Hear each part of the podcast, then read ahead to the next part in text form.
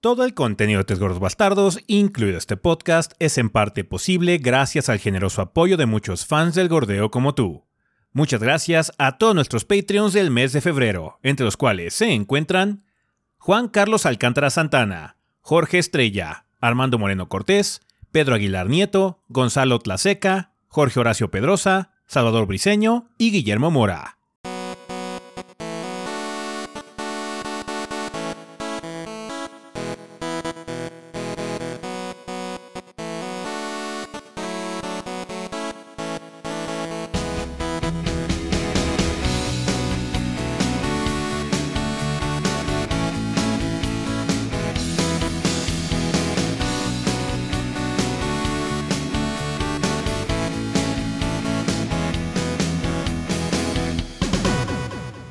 Pedo, banda? Sean bienvenidos al episodio 558 del podcast de los tres gordos bastardos. Yo soy su anfitrión Ezequiel y como ven aquí encuentro con el resto del elenco de los gordos, o sea, Rafa y Adrián. A ver, Adrián, si quieres empezamos contigo esta semana. ¿Qué anduviste haciendo en el mundo del gordeo?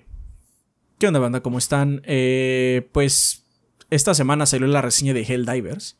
Entonces, eh, pues obviamente hemos estado jugando mucho, mucho Helldivers. Um, de hecho, hicimos hasta streams y el último la, banda lo votó. Entonces, pues, si ustedes siguen queriendo más, seguimos jugando. El juego está chingón. Sí. Eh, de hecho, nada más tuvimos un problema con la reseña porque la estrenamos como todas las reseñas eh, y YouTube hizo un error de codificación y nos arruinó un pedazo del video. Entonces subimos una versión limpia, sin problemas. Entonces, si la quieren volver a ver, si no estaban enterados, se los agradeceremos mucho. Sí, porfa.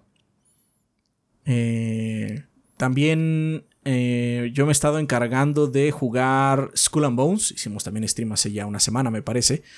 Eh, pero yo, yo me voy a dedicar, va a ser mini banda. espero salga esta semana. Ya lo acabé, ya acabé, la, ya acabé la campaña. Dura bastante, de hecho, la campaña. Mucho más de lo que esperaba realmente. Pero... Mm, ya, ya veremos qué tal. Ya veremos qué tal. Em, entonces he estado pues jugando estos dos juegos de servicio, ¿no? Son juegos muy, muy grandotes, entonces toma mucho tiempo. Especialmente Skull Bones es lento, porque navegar de un lado a otro es, es particularmente lento. Entonces, pues he estado muy metido en eso realmente. Ok, ok, ok. Eh, ¿Tú, Rafa, qué has andado haciendo? ¿Qué anda? Pues esta semana has estado ocupadona.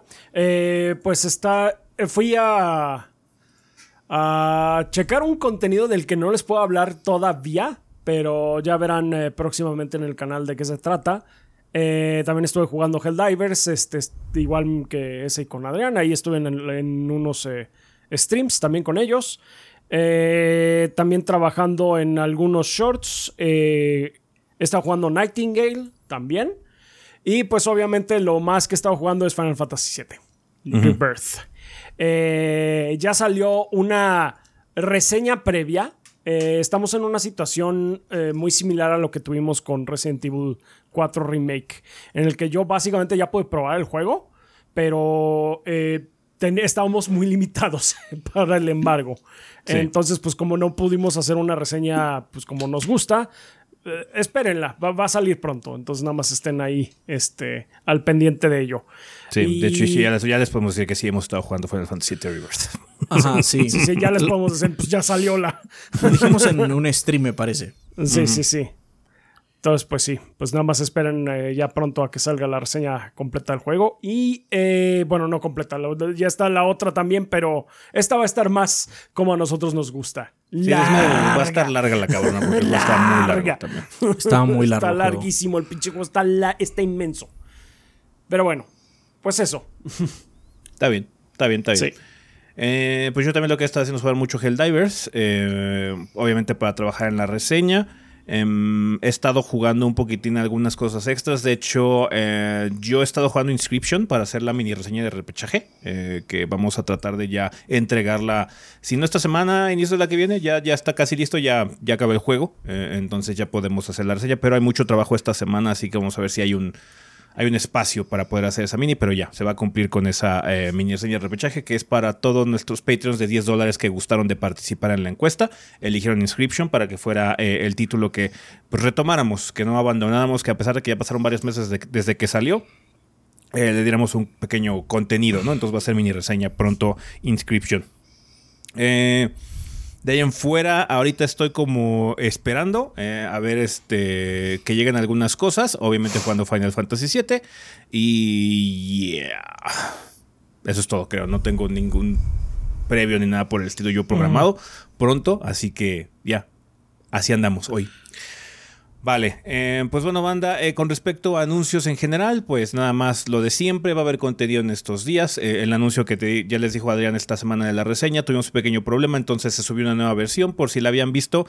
tuvo una situación, se perdieron cuatro segundos de audio, básicamente en la codificación, entonces había un diálogo que estaba entrecortado mal por la codificación, entonces ya se corrigió con la nueva versión. muchas gracias, banda, de hecho, por estarla viendo, de hecho ya tiene bastantes vistas la reseña de Helldivers 2, la que ya quedó bien.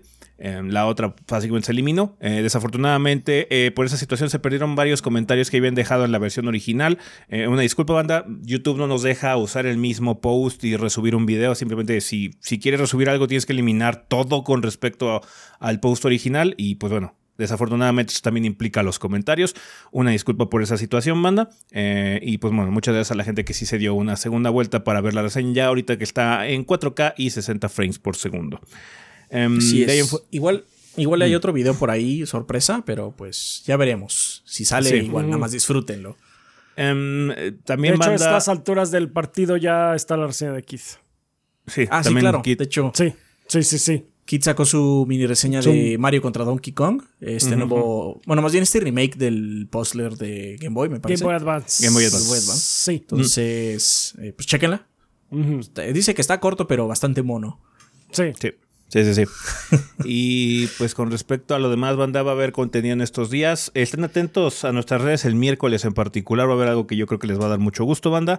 Eh, así que ya. Vamos a estar ya agarrando más vuelo en estos, en estos días. Ya vamos a adentrarnos a marzo y todo lo que implica. Eh, marzo en muchos sentidos. Eh, muchos juegos que vienen en camino pero también esperemos que eh, eh, también implique contenido en nuestra parte que muchos de ustedes están esperando. ¿Va que va? Entonces, eh, pues bueno, gracias por ver la reseña, banda. Una disculpa por el problema de Helldivers 2. Y pues si quieren para ya adentrarnos a este episodio, vámonos al sillón a platicar de las noticias de la semana.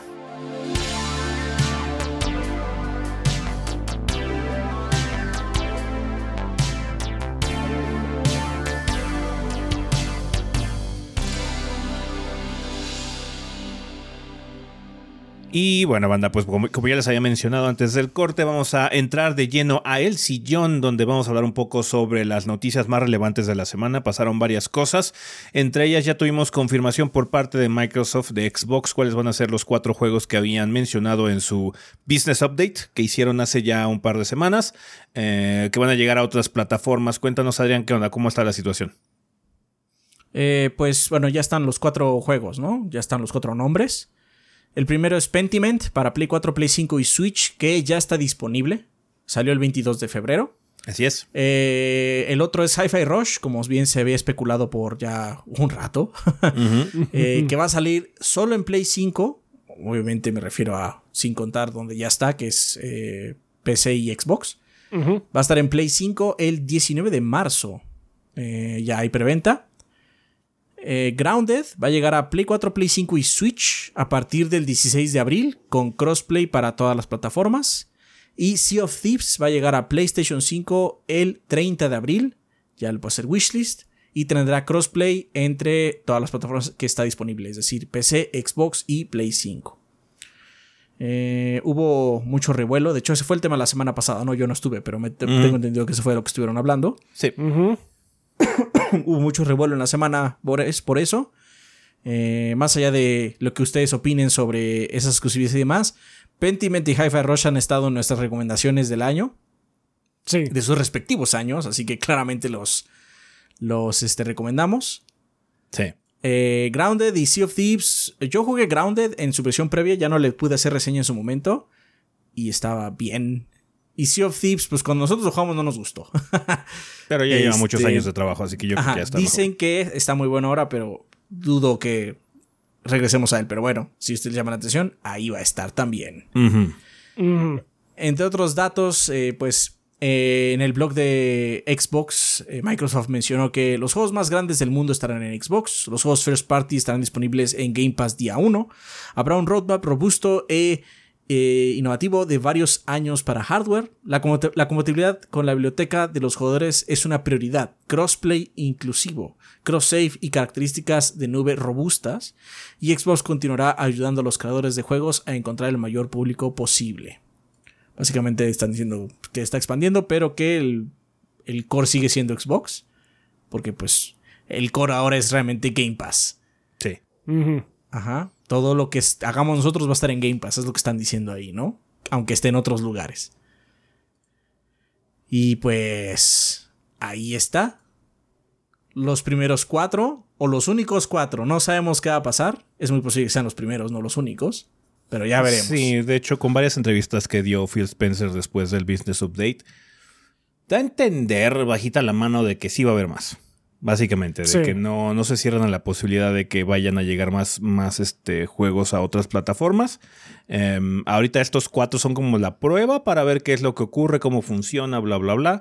Eh, pero yo vería eh, más juegos a futuro en esta situación, ¿no? Con una exclusividad de uno o dos años y llegando a otras plataformas para hacer el llamado Double Dip, que al final genera capital. Y de hecho, creo que algo de lo que mencionaron o que mencionó Phil Spencer en particular en, la, en el Business Update es que este double dip, este recacheo que están haciendo de sacar un poquito más de dinero de estos juegos, va a ayudar para que estos pequeños proyectos tengan o secuelas o haya algún proyecto posterior de estos estudios que también se pueda generar de ese calibre. ¿no? Pentiment no es un juego grande de Obsidian, al final de cuentas es un proyecto de pasión del estudio. Claramente no fue un juego que vendió muchísimo eh, y bueno, no sé cuánto haya vendido, pero bueno, tampoco se jugó demasiado en Game Pass. Eh, entonces un juego que no llamó mucho la atención en particular. Pero esto puede ayudar a que se capitalice el proyecto, se justifique un poquito el presupuesto y se dé luz verde para que haya más proyectos así, que siempre es positivo a final de cuentas, ¿no? Porque Pentiment se siente un juego muy único, eh, con mucha energía, en el sentido igual que Hi-Fi Rush, porque es, un proyecto de pasión dentro del estudio, ¿no? Em, entonces siento que es algo positivo a final de cuentas, independientemente de dónde esté. Yo creo que igual, si llega a haber un Pentiment 2 o un Hi-Fi Rush 2, va a ser exclusivo de Xbox por un tiempo y luego, ¿sabes qué? Vamos a sacarlo también en, en, las demás plataformas para generar un poco más de capital, lo cual no se me hace una mala idea. Los juegos grandes, vamos a ver qué onda con cosas como Starfield, los Indiana Jones y eso que van a salir ya en un año. Yo creo que sí vamos a tener un periodo de exclusividad porque es sensato eh, darle a, Microsoft su, lugar en el sentido, ya son sus propiedades a final de cuentas, para que pues siga llamando público hacia su servicio de Game Pass, ¿no? A final del día. No necesariamente que compren un Xbox, no les ha ido muy bien en cuanto a ventas Xbox, eh, en particular en, este último eh, periodo de, holiday, eh, que usualmente es cuando se venden mucho más consolas. Este último les fue particularmente decepcionante en ventas, pero Game Pass parece que ahí va todavía, ¿no? Igual ya está llegando a su límite en algunos sectores. Eh, PC particularmente es que estaba creciendo últimamente y pues móvil con la situación esta de streaming sigue llamando mucho la atención, particularmente por lo que Spencer también dijo en un Discord, eh, que por alguna razón lo dijo, lo dijo ahí, fue que confirmó que probablemente para este año ya podamos jugar nuestras adquisiciones digitales eh, de Xbox en la nube básicamente en streaming en móvil, no nada más las cosas que están en Game Pass, sino si tú compraste un juego versión digital, puedas jugarlo también eh, eh, completamente libre en, la versión acá streaming de la nube, lo cual está bastante chido. Entonces, eh, pues lo que hemos comentado, ¿no? La filosofía. Lo más chistoso. Perdón, nada, déjame decir esto último. La filosofía de Xbox es que como dijo Sarah Bond en, en, la junta esta privada que nadie mencionó, que, no se, que nada más fueron rumores y algunos reportes que salieron. Para Sarah Bond, todas las pantallas son Xbox. Y esto de mm. tener sus juegos en celulares y demás habla muy bien de esta política, a final de cuentas. Perdón, ya. Sí. Lo, más, lo más interesante de esto es este. Hi-Fi Rush, ¿no? Se especulaba mucho que iba a estar también en Switch por los metadatos que estaban saliendo. Sí. sí salió en Play 5, como decían los metadatos. Entonces se especula que entonces metadatos son para el siguiente, la siguiente consola de Nintendo. Igual es launch title, güey. Igual es launch title de la siguiente consola. pero bueno, igual y simplemente es, ¿sabes qué? Hicimos todo, pero decimos no sacarlo en Switch. También puede haber sido eso, porque, o sea, echarse para atrás siempre es una posibilidad. Sí, aparte más con este juego, porque, o sea, Pentiment no importa que no corra tan chido, es un juego de aventura, es, eh, no hay como mucho gameplay de reacción, pero Hi-Fi Rush es gameplay de reacción puro, ritmo todo el tiempo y tiene que correr estable, entonces igual la consola no estaba dando el ancho ahorita el Switch, eh, pues bueno, ya sabemos que el Switch ahorita tiene las mismas capacidades que una tostadora, pero eh, el Switch 2 debería ser un poquito más potente en algunos sentidos, ¿no? Así es, pero bueno, pues tómenlo como ustedes gusten. Hay mucha gente muy enojada en internet. ¿Cuándo no? Eh, ¿Cuándo no? Efectivamente. Eh, y si alguno de estos juegos les interesa, pues inquen el diente. Sí, Pentiment y Hi-Fi Rush están muy bien muy recomendados de nuestra parte. Con Grounded y Sea of Thieves tenemos, de nuestra parte no podríamos hacer lo mismo realmente porque no hemos seguido el servicio como tal de estos juegos de servicio. Pero Pentiment y Hi-Fi Rush, por favor, denle una checada. Denle amor a esos juegos independientemente de la situación, son juegos que merecen ser jugados. Y parece ser que va a haber este, versiones físicas eh, por Limited ah, Run Games. Entonces, si también quieren versiones físicas, pueden conseguirlas con Limited Run Games. Ya está la de Pentiment, de hecho, ya puedes comprarla. Va a llegar como hasta agosto. Eh, estuve ahí checando para comprar una porque yo siempre quise una versión física de Pentiment, pero nunca sacaron una los de Microsoft. Entonces, ahora es cuando, supongo. Ahora es cuando, sí. Ahora es cuando. Em, pero bueno, eh, pasando a otras noticias, banda, la gente de Riot Games dio de qué hablar en estos días, pues hicieron un update con respecto a su juego de peleas próximo a estrenarse que se llama Project L. Bueno, se llamaba Project L porque de hecho em, el anuncio de esta semana fue precisamente para eh, corroborar el, varios rumores de que se habían eh, se había cocinado en estos días de que se iba a cambiar ya el nombre pronto. sí, en efecto ya se cambió el nombre y tiene un nombre muy raro. Parece ser que consultaron con Elon Musk para nombrar el juego. Eh, ya ven que también le ponen nombres raros a sus hijos. Em, Definitivamente, creo que es como ah. perfecto. Em, Project L de ahora en adelante se llama 2XKO o 2KO o algo así. Son 2XKO. El, el doble es knockout. Sí, dos knockout, knockout por dos. Em, tiene algo de sentido por el hecho de que son dos peleadores, dos jugadores los que están participando en el combate y básicamente es como que la idea central, pero el nombre no... No sé, no, no me encanta. No, no, el nombre está muy estúpido. el nombre está bastante estúpido. O sea, digamos que la idea se entiende, nada más el nombre está mal hecho.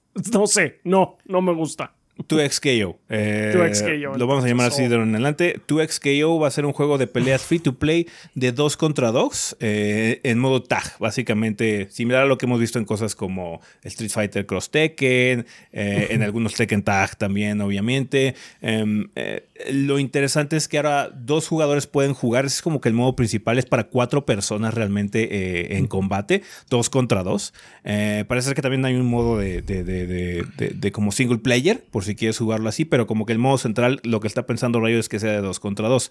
Em, hasta ahora hay cinco personajes anunciados, que es Darius, Echo, Ari, Yasuo y Yayoi. Eh, el productor Tom Cannon dijo, que, eh, dijo en una actualización que Rayo todavía tiene mucho juego que construir, pero que el desarrollo marcha bien. Tendrá un tour, el demo jugable, porque bueno, el año pasado también estuvieron presentándolo en varias este, eh, en varios eventos a lo largo del año, particularmente en el Evo. Este año van a estar en el Evo Japón también, en abril, eh, por si quieren checarlo, las personas que puedan asistir, si es que hay alguien por aquí que esté escuchando el, podcast que vaya a estar en el Evo Japón. Que, vaya a estar en el Evo Japón, sí. Y va a haber más, van a estar en más eventos de la FGC a lo largo de este año. También habrá pruebas remotas, ya que pueden inscribirse en el sitio oficial de 2XKO, por si quieren probar algún alfa, beta y demás. Eh, por favor, si hicieron algún registro para Project L, les piden que lo hagan de nuevo porque es para un nuevo set de pruebas que van a hacer. Va que va, porque sí ha habido como betas cerrados o pruebas cerradas y demás. Eh, igual suena que este año va a haber cosas más abiertas. Em, comentaron que este año van a seguir trabajando porque se espera que lleguen al punto, en algún punto del 2025 para PC, PlayStation 5 y Xbox Series. eh, tanto X como S. Entonces, eh, 2XKO, eh, antes conocido como Project L, parece ser que va bien. Hicieron un nuevo showcase, el juego se ve bastante padre, tiene animaciones muy padres, una creación de modelos muy, muy chida. Entonces, em, va bien el proyecto. Obviamente no lo hemos podido probar nosotros, pero eh, em, esperamos que pronto tengamos la oportunidad con estas pruebas abiertas que se vayan a hacer, o bueno, estas pruebas remotas que se vayan a hacer a lo largo del 2024. Y pues habrá que seguir en la pista a 2XKO para el 2025 que se proyecta a ser lanzado y se agrega un nuevo juego de peleas a el roster de este género que nos gusta tanto, ¿no? Pero bueno, ahí está. Project El ha muerto, tu ex vive. O sea, por lo menos ya tiene mal. nombre. Qué mal. He enterado. Ah, Chaps Bien. va a capitalizar ese juego, vas a ver. sí, ¿no? Como, no sé cómo, pero. Ay, bueno, algo haré, algo haré. Está bien. Ey, es gratis. Va a ser free to play. Es gratis. Va a ser sí, es gratis, sí, gratis, sí. exactamente, sí. Eh, pero bueno, tenemos también noticias de parte de Nightingale, este juego que hace poquito hicimos stream en el canal. Cuéntanos, Rafa, ¿qué onda? ¿Cómo le ha ido a Nightingale en su lanzamiento y qué están proyectando los desarrolladores? Pues al parecer no le ha ido en realmente mal. Como que se ha tenido com- varia, muchos seguimientos y hay mucha gente que lo ha jugado. Pero sí han tenido retroalimentación uh, no muy favorable. La queja principal es que es un juego que tiene que ser always online, básicamente. Siempre tienes que estar conectado aunque estés jugando nada más tú solito. Tienes que estar conectado a un servidor. Y los desarrolladores de Inflexion, pues sí prestaron atención a esto y, y ya dijeron que están trabajando en cambios.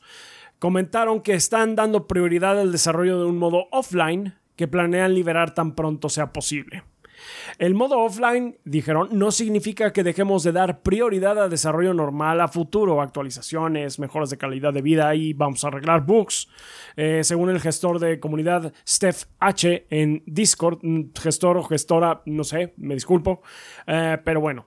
Eh, también comentaron que el gameplay cooperativo asociado con tener miembros de la party a través de varios realms fue técnicamente un problema más retador y por ello elegimos atacarlo primero. Pero, pues, juzga, de, de- continuar pues, diciendo, juzgamos mal lo que algunos de ustedes buscaban de la experiencia. Pues sí, Entonces, o sea, este- la mayoría de la gente en estos juegos de supervivencia y builder y demás quieren jugar su reino, su mundo, su base, lo que sea de ellos, les vale verga a otros jugadores. Sí, muchamente. O si lo haces con otros jugadores, es secundario. Es como que eso viene después. Sí. Sí, como pr- pr- primero generalmente la gente es- le gusta como que aclimatarse en su propio juego eso, y ya después es bueno pues ya ya estoy cómodo vamos a ver qué onda con el multiplayer Estos juegos, Nightingale, B-Rising, este, Helheim, no, Valheim, perdón. Valheim Esos juegos yo les llamo juegos de wiki. sí Porque tienes que abrir una pendeja wiki para saber cómo hago un hacha, cómo hago no sé qué, cómo hago no sé tanto. Porque la verdad es que luego estos este, juegos no, no tenían gen- tan buenos tutoriales. Ajá. no so- son medio obtusos y eh, de hecho el de Nightingale hasta eso siento que está ah, no está Es muy lento. es muy lento. Es muy lento, pero Trata por de lo llevarte menos mucho de la para mano. lo básico. Sí, trata de llevarte mucho de la mano, Haces pero fue por lo básico lado. sí lo... Sí, sí, pero no not quite. Porque Pero lo bueno. básico como que sí lo entiendes, pero ya después de, Ah, de sí, que te suelta la mano, es de, sí, es un abismo. En el Y que- sobrevive ¿y reconstruye la sociedad, básicamente. Vas. Sí, básicamente Entonces- reconstruye la sociedad. Entonces, a ese caos, a ese caos de tener que aprender este abismo, le agregas siempre interacción con otras personas, puede llegar a ser muy abrumador, siento yo. O sea, disfruto mucho jugar B-Rising con Rafa las pocas veces que lo hemos hecho, pero porque estamos eh, chacoteando, estamos divirtiendo nosotros. Ah, mira, hice esto y no sé qué, y aprendiendo. Si hubiera eso y todavía un desmadre alrededor fuerte, así como, güey, dame dos segundos, ¿no? Sí. Este, estos juegos de wiki son padres. Mi juego favorito de wiki es Don't Starve. Porque, o sea, también ese es un juego de wiki. Para saber realmente qué hay que hacer es bastante raro. Así como, bueno, es que para hacer esta pócima necesitas flores y patas de araña. Y así como, ok. ok. Sí. Este, los disfruto mucho, tienen su lugar. Pero sí tienes que dar un espacio relativamente seguro para que no sea absolutamente abrumador, ¿no? No, y deja de eso. Eh, hay, de hecho, durante el stream que hicimos de Nightingale nos pasó un error donde hicimos un. Nos trasladamos a otro reino, entramos un portal y nos desconectó. Eh, y no debería ser el ah, caso porque estaba jugando solo. Así como, pues es que se siente más junk cuando le metes el factor online, incluso cuando estás jugando tú solo. Entonces, Exacto. Eh. Entonces, pues bueno, qué bueno que lo van a arreglar en todo caso. Sí, sí, sí. Vale, eh, pues bueno, cambiando también de franquicia y de tema por completo. Age of Mythology Retold eh, salió de entre las sombras para dar un poco más de información. Ya ven que va a haber un remake de este juego tan querido por la eh, gente o fans de los juegos de estrategia de Microsoft. Cuéntanos, Adrián, qué es lo que se ha mencionado sobre Age of Mythology en estos días, lo que viene en camino. Pues quizás lo más importante es que va a salir este año. y que bueno, va a estar, va a estar en Game Pass día 1 pero además de eso salieron otros datos eh, sobre esta... Pues es un remake, básicamente, ¿no? Mm. Eh, eh, a palabras del desarrollador o de los desarrolladores, es más allá que una Definitive Edition, haciendo referencia a la Definitive Edition del 1, 2 y 3, porque van a cambiar algunas cosas directamente del gameplay. Van a estar usando al parecer el engine del Age 3 Definitive Edition, pero van a aumentar el límite poblacional del mundo para que haya batallas más grandes. Mm. Eh, por el nuevo engine también va a haber efectos, nuevos efectos y ray tracing. Vas a poder hacer micro, es decir, vas a poder elegir eh, de forma discreta eh, los poderes de tus unidades mitológicas. Antes simplemente atacaban cuando se acababa el cooldown. Ahora puedes básicamente atacar cuando tú quieras, por así decirlo. Supongo que también va a haber opción de dejarlo automático. Esperaría, ¿no? Sí. Y por último, tus poderes de Dios ya no van a ser únicos. Para los que han jugado en Mythologies, si no tenemos. Tenemos retro de si lo quieren ver. Sí. Eh, tienes un set de poderes que te dan los dioses. O bueno, eliges qué poder, ¿no? Cuando pasas de era y pues tienes un uso de ese poder. Hay unos que están muy puercos, cabe aclarar, ¿no? Sí. Hay unos que son como. Me acuerdo que hay uno que es un trueno, nada más. sí, ese uso. Sí, sí, como tienes un trueno. Tienes uno. Úsalo bien. No lo desperdicies. Así es. A ver qué hace este botón. ¡Ay, ya lo! Ahora esos poderes van a estar en cooldown. Es decir, si los accionas, va a empezar un contador y cuando se llegue a cero, puedes a poder volver a utilizarlos. Asumo que los más locos van a tener un cooldown Algo grande. Como los terremotos deben tener un cooldown grande. Ah, me acuerdo que hay uno que sale un hoyo en el Hades y salen bestias. O sea, es como súper puerco. sí. Esperaría que es este en un cooldown alto, ¿no? Pero va a cambiar el juego. O sea, con estos cambios así que mencioné, asumo que va a haber más. Eh, y ya el juego es una versión mucho más grande de lo que tuvimos hace 20 años, salió en 2002, 20, 21 años. Entonces, pues ojalá les quede bien. Balancear eso va a estar perro. Aunque siento que Age of Mythologies no es así como un juego mega balanceado. No es ese el punto. Entonces, bueno. Ojalá quede divertido estos cambios. Pues sí, vamos a ver qué tal queda el nuevo Age of Mythology Retold con estos cambios de gameplay que se están planeando. Eh, también tenemos actualización de parte de Larian, ¿no, Adrián? ¿Qué onda con eh, Baldur's? Pues Baldur's va a tener apoyo oficial para mods. Ah, ya hay escena de modding de Baldur's, no es que no exista. Pero eh, Larian ya está haciendo las herramientas para que el apoyo sea oficial, oficial, para que aparezca como workshop y para que haya un lugar donde ver qué mods hay eh, esto no es raro, hay muchos juegos que lo tienen. De hecho, Ringworld también tiene este apoyo. Pero algo interesante es que este trabajo se está haciendo multiplataforma. Es decir, que no solo va a llegar a PC los mods, sino también a consolas. Entonces. Qué bueno. Ojalá, ojalá esté bien. es complicado en consolas siempre. Es complicado, sí. En un tweet eh, comentaron, nos encanta la comunidad que hace mods y queremos apoyarlos. Y ya vienen, así nada más. Eh, esto se reveló mientras eh, en la salida del hotfix 19, que resuelve algunos bugs, glitches y crasheos que todavía tiene el juego. Pero bueno, estos juegos tan grandes siempre tienen fixes por años y años y años. El chiste es que sigan adelante, ¿no? Supongo que va a ser similar a lo que sucede con Rimworld. Que tienes una lista de mods que funcionan. Básicamente te dice, este funciona en la 1.4 para atrás. O de la 1. Perdón, de la 1.2 para atrás.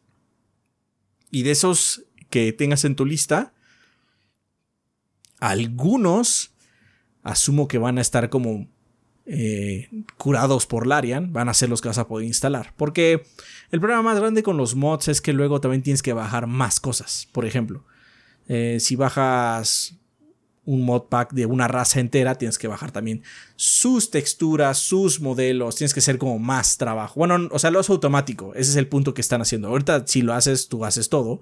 Si tienes un sistema de mods integrado, el juego lo hace solo, pero aumentas el tamaño de, tu instalación, es lo que sucede. Entonces ya veremos en qué capacidad lo van a hacer los del Arian. Ojalá que chingón. Yo tengo unas ganas locas de instalar un mod para aumentar a 6 la party. Eh, como en los originales Baldur's. Sí. Pero bueno, sé que ese mod en particular, porque he estado leyendo un poco, mete broncas, porque el juego está plano para 4. sí. Pero bueno, si hay un soporte más grande, igual y pueden hacer algo más estable. Quién sabe. Igual lo estoy, lo estoy, este, lo estoy esperando. Vale, pues ahí Una está. ronda de 6, no mames. Va a ser como más fácil. Pues va a ser más fácil, pero yo ya acabé el juego. Sí. O sea, puedo echarme una ron fácil. Aquí, ¿Qué importa? Vale, eh, también banda, eh, bueno, como eh, habrá notado, el podcast estrenó tarde esta semana, también les avisamos que se iba a estrenar tarde por algunas situaciones que tuvimos el viernes. Pero eso nos da la oportunidad de hablar un poquitín sobre las cosas que pasaron este fin de semana. Eh, uno de los eventos más grandes que ocurrieron en estos días fue la Capcom Cup. Ya por fin eh, se llevó a cabo las finales eh, y ya tenemos el primer miembro del FGC que es millonario, que ha ganado la mayor cantidad de, de dinero en un torneo, que es este Uma, que ganó con Yuri la Capcom Cup, la final, y se llevó un premio de un millón de dólares, básicamente de la Capcom Cup, antes, de, antes de los impuestos. Eh, va a ser menos, obviamente, por todos los impuestos, pero bueno, el, el pot fue de un millón de dólares. Em, El segundo lugar eh, se llevó 300 mil dólares, el tercero se llevó 200 mil y varios cuartos lugares se llevaron 100 mil dólares. Entonces, Wow. sí, está cabrón. Eh, eh, el asunto eh, fue un pot Sí. price bastante grande, fueron 2 millones en total que se repartieron entre el top 8, eh, según recuerdo. Top 6, ¿no? O top seis, Top sí, 6. eh, Creo que fue el top 6, sí. El top 6, entonces fueron una buena cantidad de dinero. De hecho, con top 6 te llevas, eh, te llevas bastante dinero, incluso más que algunos torneos por separado. Pero bueno, Sí. ya tenemos primer campeón eh, de la Capcom Cup de Street Fighter 6 fue Uma con Yuri a final de cuentas.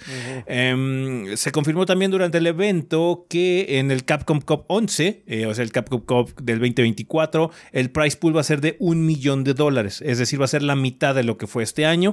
Eh, el primer lugar suponemos que se va a llevar medio millón de dólares, lo cual sigue siendo bastante.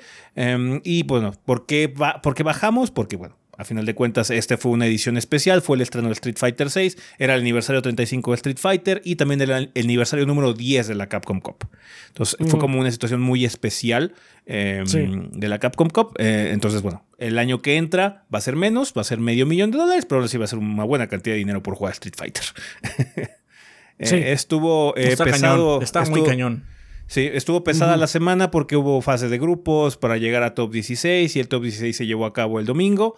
Eh, fueron, fue mucho Street Fighter que se jugó en estos días y bueno, al final de cuentas salió vencedor Uma con su Yuri que se llevó un millón de dólares. Estuvo interesante si le hicieron este... eh, eh, reset al final, pero después del reset como que se tranquilizó y arrasó en, en el- en la segunda sesión. Estuvo, estuvo bastante bien. Eh, por si quieren checar, la repetición debe estar por ahí en YouTube. Estuvo bastante bueno el torneo. Hubo varios upsets por ahí, como dirían. Eh, la gente estaba esperando que Gachikun se llevara el, el- el- el Sí, evento porque Gachi estaba llegó jugando. lejos, pero no este, perdió en la Losers Final en contra Losers Final. justamente de, de Chris Wong, que fue Sí. el segundo lugar. que Swan fue el segundo lugar con su look. Entonces, sí, al final el 1, 2, 3 fue Yuri, Luke y eh, Rashid. Rashid. Sí, sí, sí. Eh, pero bueno, ahí está. Eh, el siguiente año vamos a tener Capcom Cup. Vamos a empezar como por mediados de año la temporada. Eh, vamos a ver qué cambios trae la Capcom Cup porque mucha gente no estuvo particularmente contenta con respecto a cómo se clasificaba a Capcom este año. Eh, igual y hay alguna situación de modificación. Eh, igual y nada fue una situación preventiva que hicieron este año por cuestiones de la pandemia, porque fue mucho online en general. Fue mucho de gameplay online. Muy pocos torneos físicos realmente te daban clasificación para la Capcom Cup. Vamos a ver si la modifican este año para, bueno, ya tomar en cuenta que las cosas están un poquito más normales, ¿no? En el sentido de, de, torneos físicos y de que se pueden eh, reunir los jugadores a competir en un espacio en vivo, ¿no? Pero bueno, ahí estuvo. Felicidades a Uma por su millón de dólares. Eh, y pues chingón, va a haber más Capcom Cup, más Street Fighter 6. No se anunció nada. Ya se había confirmado que no iba a haber trailers ni demás, no iba a haber updates de contenido ni demás. Seguimos esperando eh, por darle un vistazo a Akuma, pero apenas va a salir Ed, así que esta semana. Entonces, ya. Se supone que, bueno, no sé si es con Ed o si va a ser con Akuma, que ya viene un, un pequeño rebalanceo un parche de rebalanceo chiquitín. Un parche de rebalanceo. Eh, ha, habido como que varias cosas que han estado sonando. Varias de ellas no son ciertas. Por ejemplo, estaban diciendo que, que a Ken le habían nerfeado sus eh, throw loops. Parece que no es cierto. Parece que a, a Luke le habían, según esto, nerfeado su golpe medio bajo. Tampoco es cierto. Hasta donde sabemos. Entonces, pues ya falta. Mejor vamos a esperarnos a, a que ya salga el, el parche para ver que sí se quedó y que nada más fueron puras habladurías. Así es. Sí. Puras habladurías de Scrubs. De Scrubs. Arruinado mi personaje. No, ya eras malo. Ya eras malo, lo siento. Ah, pues eh, también hubo Nintendo Direct esta semana, que de hecho fue un Nintendo Direct interesante porque se mostraron dos de los juegos de Microsoft en este evento. Cuéntanos, Rafa, ¿qué se vio eh, además de Grounded y Pentiment? Pues sí, vimos ahí hasta eso cosas interesantes. No hubo tantos juegos como en otras ediciones. Eh, de hecho, no, vamos a hablar de todos. Hubo unos eh, cuantos que no pusimos aquí. Pero pues bueno, en su mayoría vamos a comentar el Nintendo Direct. En primer lugar, se mostró unos eh, Super Monkey Ball, que va a llegar el 25 de junio. Ya después de quién sabe cuántos años, cuál fue el último. Se va a llamar Super ha Monkey Ball. remasters y como colecciones y eso, pero ah, nuevo, nuevo, nuevo, no ha habido en un rato. Ajá. Va a ser Super Monkey Ball Banana Rumble y va a tener hasta 16 jugadores simultáneos en multiplayer. eso está padre. Va a ser un desmadre. Va a tener su modo aventura con 200 niveles también. Entonces, pues a mucha gente le gusta eh, los modos de campaña del Monkey Ball. Entonces, pues ahí tienen. van a tener de sobra, en teoría. Eh, esas son las noticias de Monkey Ball. También ya te salieron un par de juegos clásicos en el Nintendo, en el Switch Online eh, de Rare, que son Killer Instinct y Battletoads in Battle Maniacs, ambos para Super NES. Entonces, eh, pues por si no los han probado, pues ahí están. La versión de SNES de Killer Instinct, it's alright. Está bien. Tiene música fea, pero ahí está. ahí está. Y Battletoads in Battle Maniacs es un juego que puedo decir que es pasable. Sí, tú lo terminas, ¿no? Tú lo yo, sí lo puedo, yo sí lo podía terminar antes. Entonces, también pues salieron otros, ¿no? Salieron para NES el de Snake y el RC Pro, Pro AM. Ah, y también de 64 creo que sacaron Blast Corps también. Sí, sacaron Blast Corps oh, para Blast Corps. Sí, sí, sí, sí. Que es un juego básicamente de demolición. es un juego de demolición. ¿Qué tienes que destruir? Sí. Tienes que destruir todo. Sí. Aparte, Blast Corps es hecho por lo que era, lo que eventualmente se convirtió en Rockstar Games. Mm. Ah, qué curioso. Es un juego de DMA Design publicado por Rare, que eventualmente, según yo, se convirtió en. bueno, DMA Design se convirtió eventualmente en Rockstar. Sí, sí, si no me estoy confundiendo, igual estoy confundido, pero creo recordar que es el caso.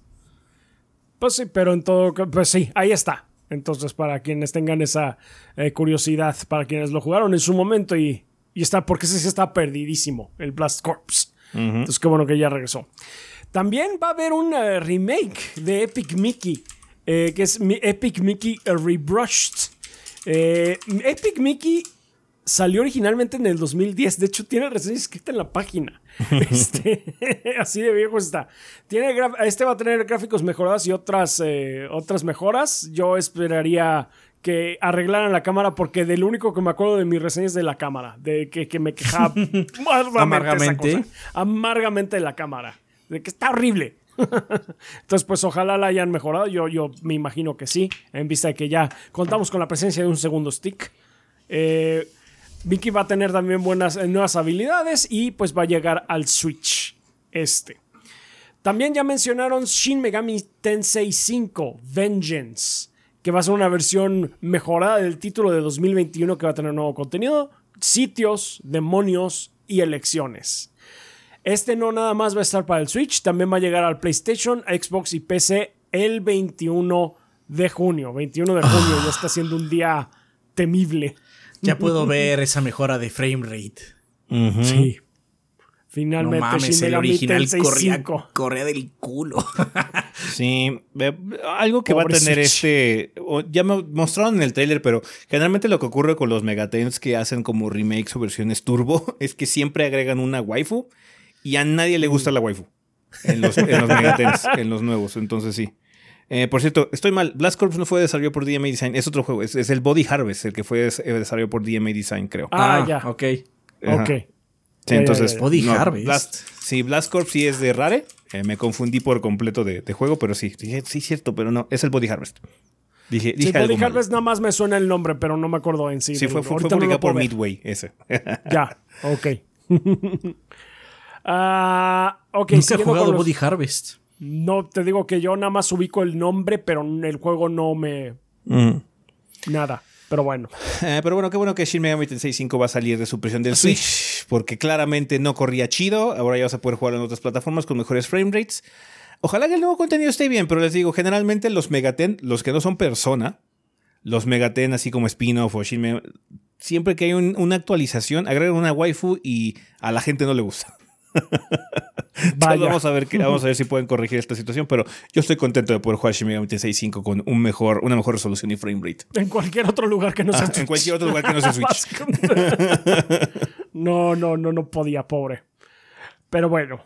Eh, también va a llegar Endless Ocean Luminous, que es una segunda secuela del título Endless Ocean 2, Adventures of the Deep, que salió también en 2010. Muchos, muchos seguimientos a juegos del 2010. Ah, los jugadores van a cruzar, una región del Veil Sea eh, para descubrir vida marina que habita el área. Van a tener más de 500 especies por descubrir y va a estar disponible el 2 de mayo en Switch. Yo no los conozco, pero pues a ver qué onda, porque si a mí luego cosas del océano me llaman la atención. Dark, eh, Dark qué? South Park. Snow Day. Darks. Chap se acordó de algo que no está en, no está en el guion. Sí, que no está en el guion. Eh, South Park Snowy Day. Snow Day. Va a llegar a Switch el 26 de marzo. Este juego ya estaba anunciado para otras plataformas. Para, tengo entendido que ya estaba anunciado para PlayStation, eh, eh, Xbox y PC. Pero pues ya Nintendo en el Direct se confirmó que también va a llegar al Switch. Entonces, pues ahí lo tienen. Ah, una noticia que enchiló muchas colas.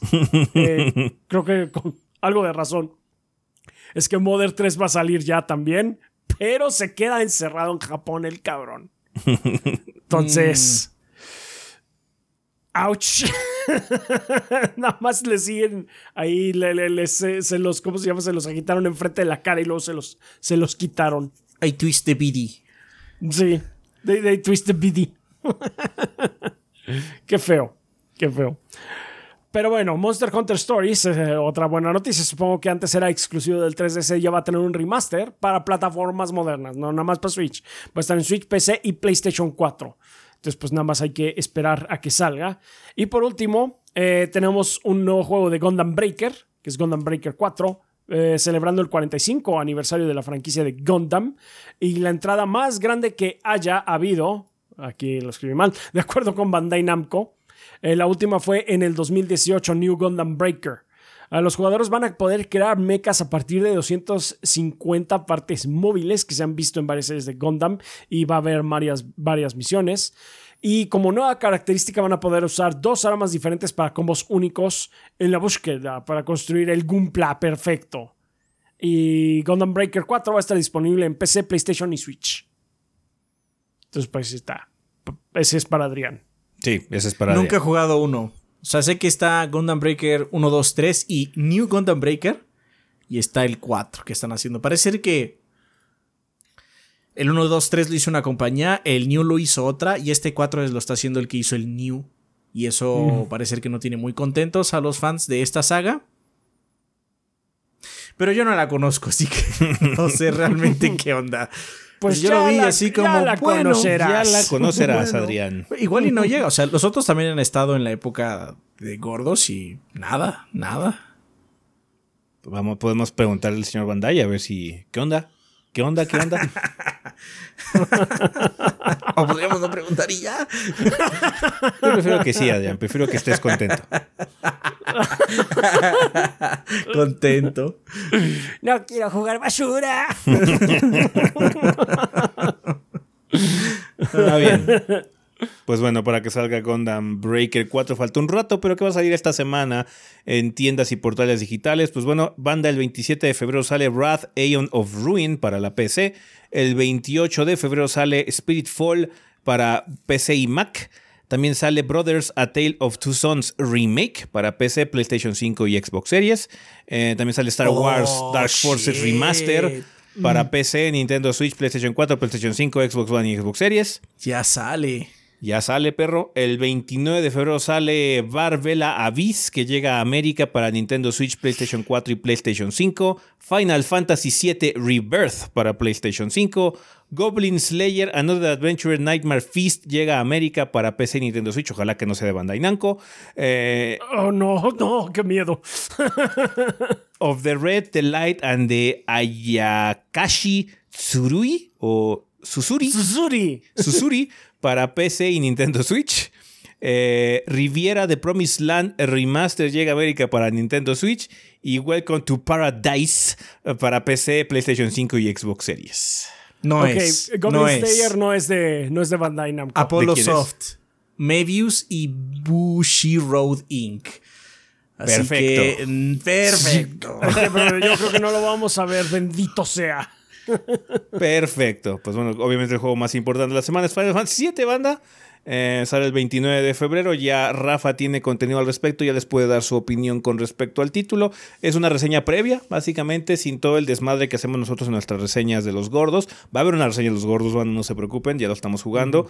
Eh, obviamente, ya estamos a punto de terminar. Rafa ya, ya está más allá que para acá. Entonces, sí. Eh, ya, esperen pronto video reseña de Final Fantasy VII Rebirth, pero en general bastante positivo el, recibimiento. Sí, o sea, sí, para... Rafa estuvo cremeando los pantalones todo el tiempo. Bien cabrón. Sí.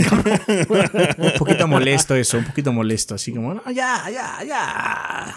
No, no, no puedo decir nada más. Es que está muy bueno el pinche juego. Está bien pinche bueno. Está bueno, pues pueden checar ahí la, la reseña previa que se hizo. Van a estar ahí en el canal de YouTube por si quieren checarla. Vale, pues bueno, vamos a terminar ya la sección del sillón, así que al tema de la semana, que hay que hablar del Den Ring.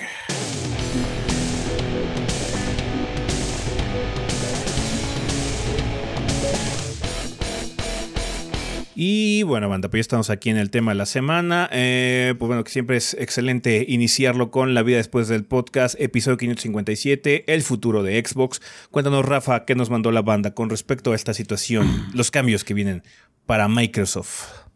Ok, pues tenemos dos comentarios. El primero de Metroid Darks de Discord que nos dice, hola gordos, respecto al tema de Xbox hay un par de puntos que me gustaría compartir. Aclaro, no es contra ustedes, más no puedo decir lo mismo de otros medios.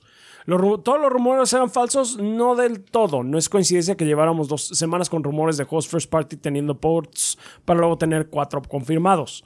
Posterior al podcast, Phil no negó que juegos como Starfield pudieran salir del ecosistema Xbox. Solo se nos confirmó el mismo perdón, en el mismo podcast que no formaba parte de los primeros cuatro títulos.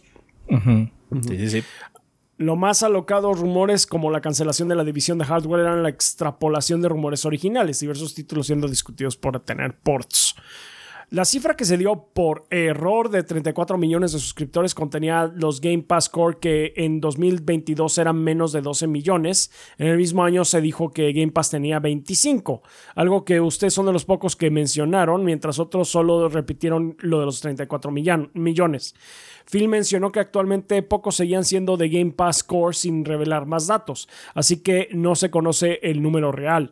Según sus propios documentos, ellos esperaban algo más cercano a los 50 millones para, esto, para este momento. Sí, mucho de las consecuencias que hemos tenido a lo largo de estos años, mucho de las razones por las que está ocurriendo esto de los juegos en otras plataformas es precisamente porque ya llegaron al límite. Están como llegando al límite en consola de la gente que está dispuesta a pagar Game Pass o quiere pagar Game Pass, que es tiene un attach rate muy alto. La, la gente que tiene Xbox generalmente tiene Game Pass en particular, ya sea el core o tiene el, otro, porque pues, es un servicio muy, muy práctico, ¿no? y muy útil muy conveniente. Pero debido a que no están vendiendo muchas consolas, eh, eh, pues el, la curva ya se lo que dicen plató, básicamente ese plano, no está subiendo más en consola porque no tienen más realmente consolas donde generar más clientes dentro del ecosistema de consolas Xbox. Por lo mismo, gran parte, mucho del enfoque que está teniendo Microsoft ahorita es precisamente en móvil, eh, para hacerlo del streaming en la nube, y PC. PC todavía seguía creciendo bastante porque obviamente PC es un mercado muy amplio.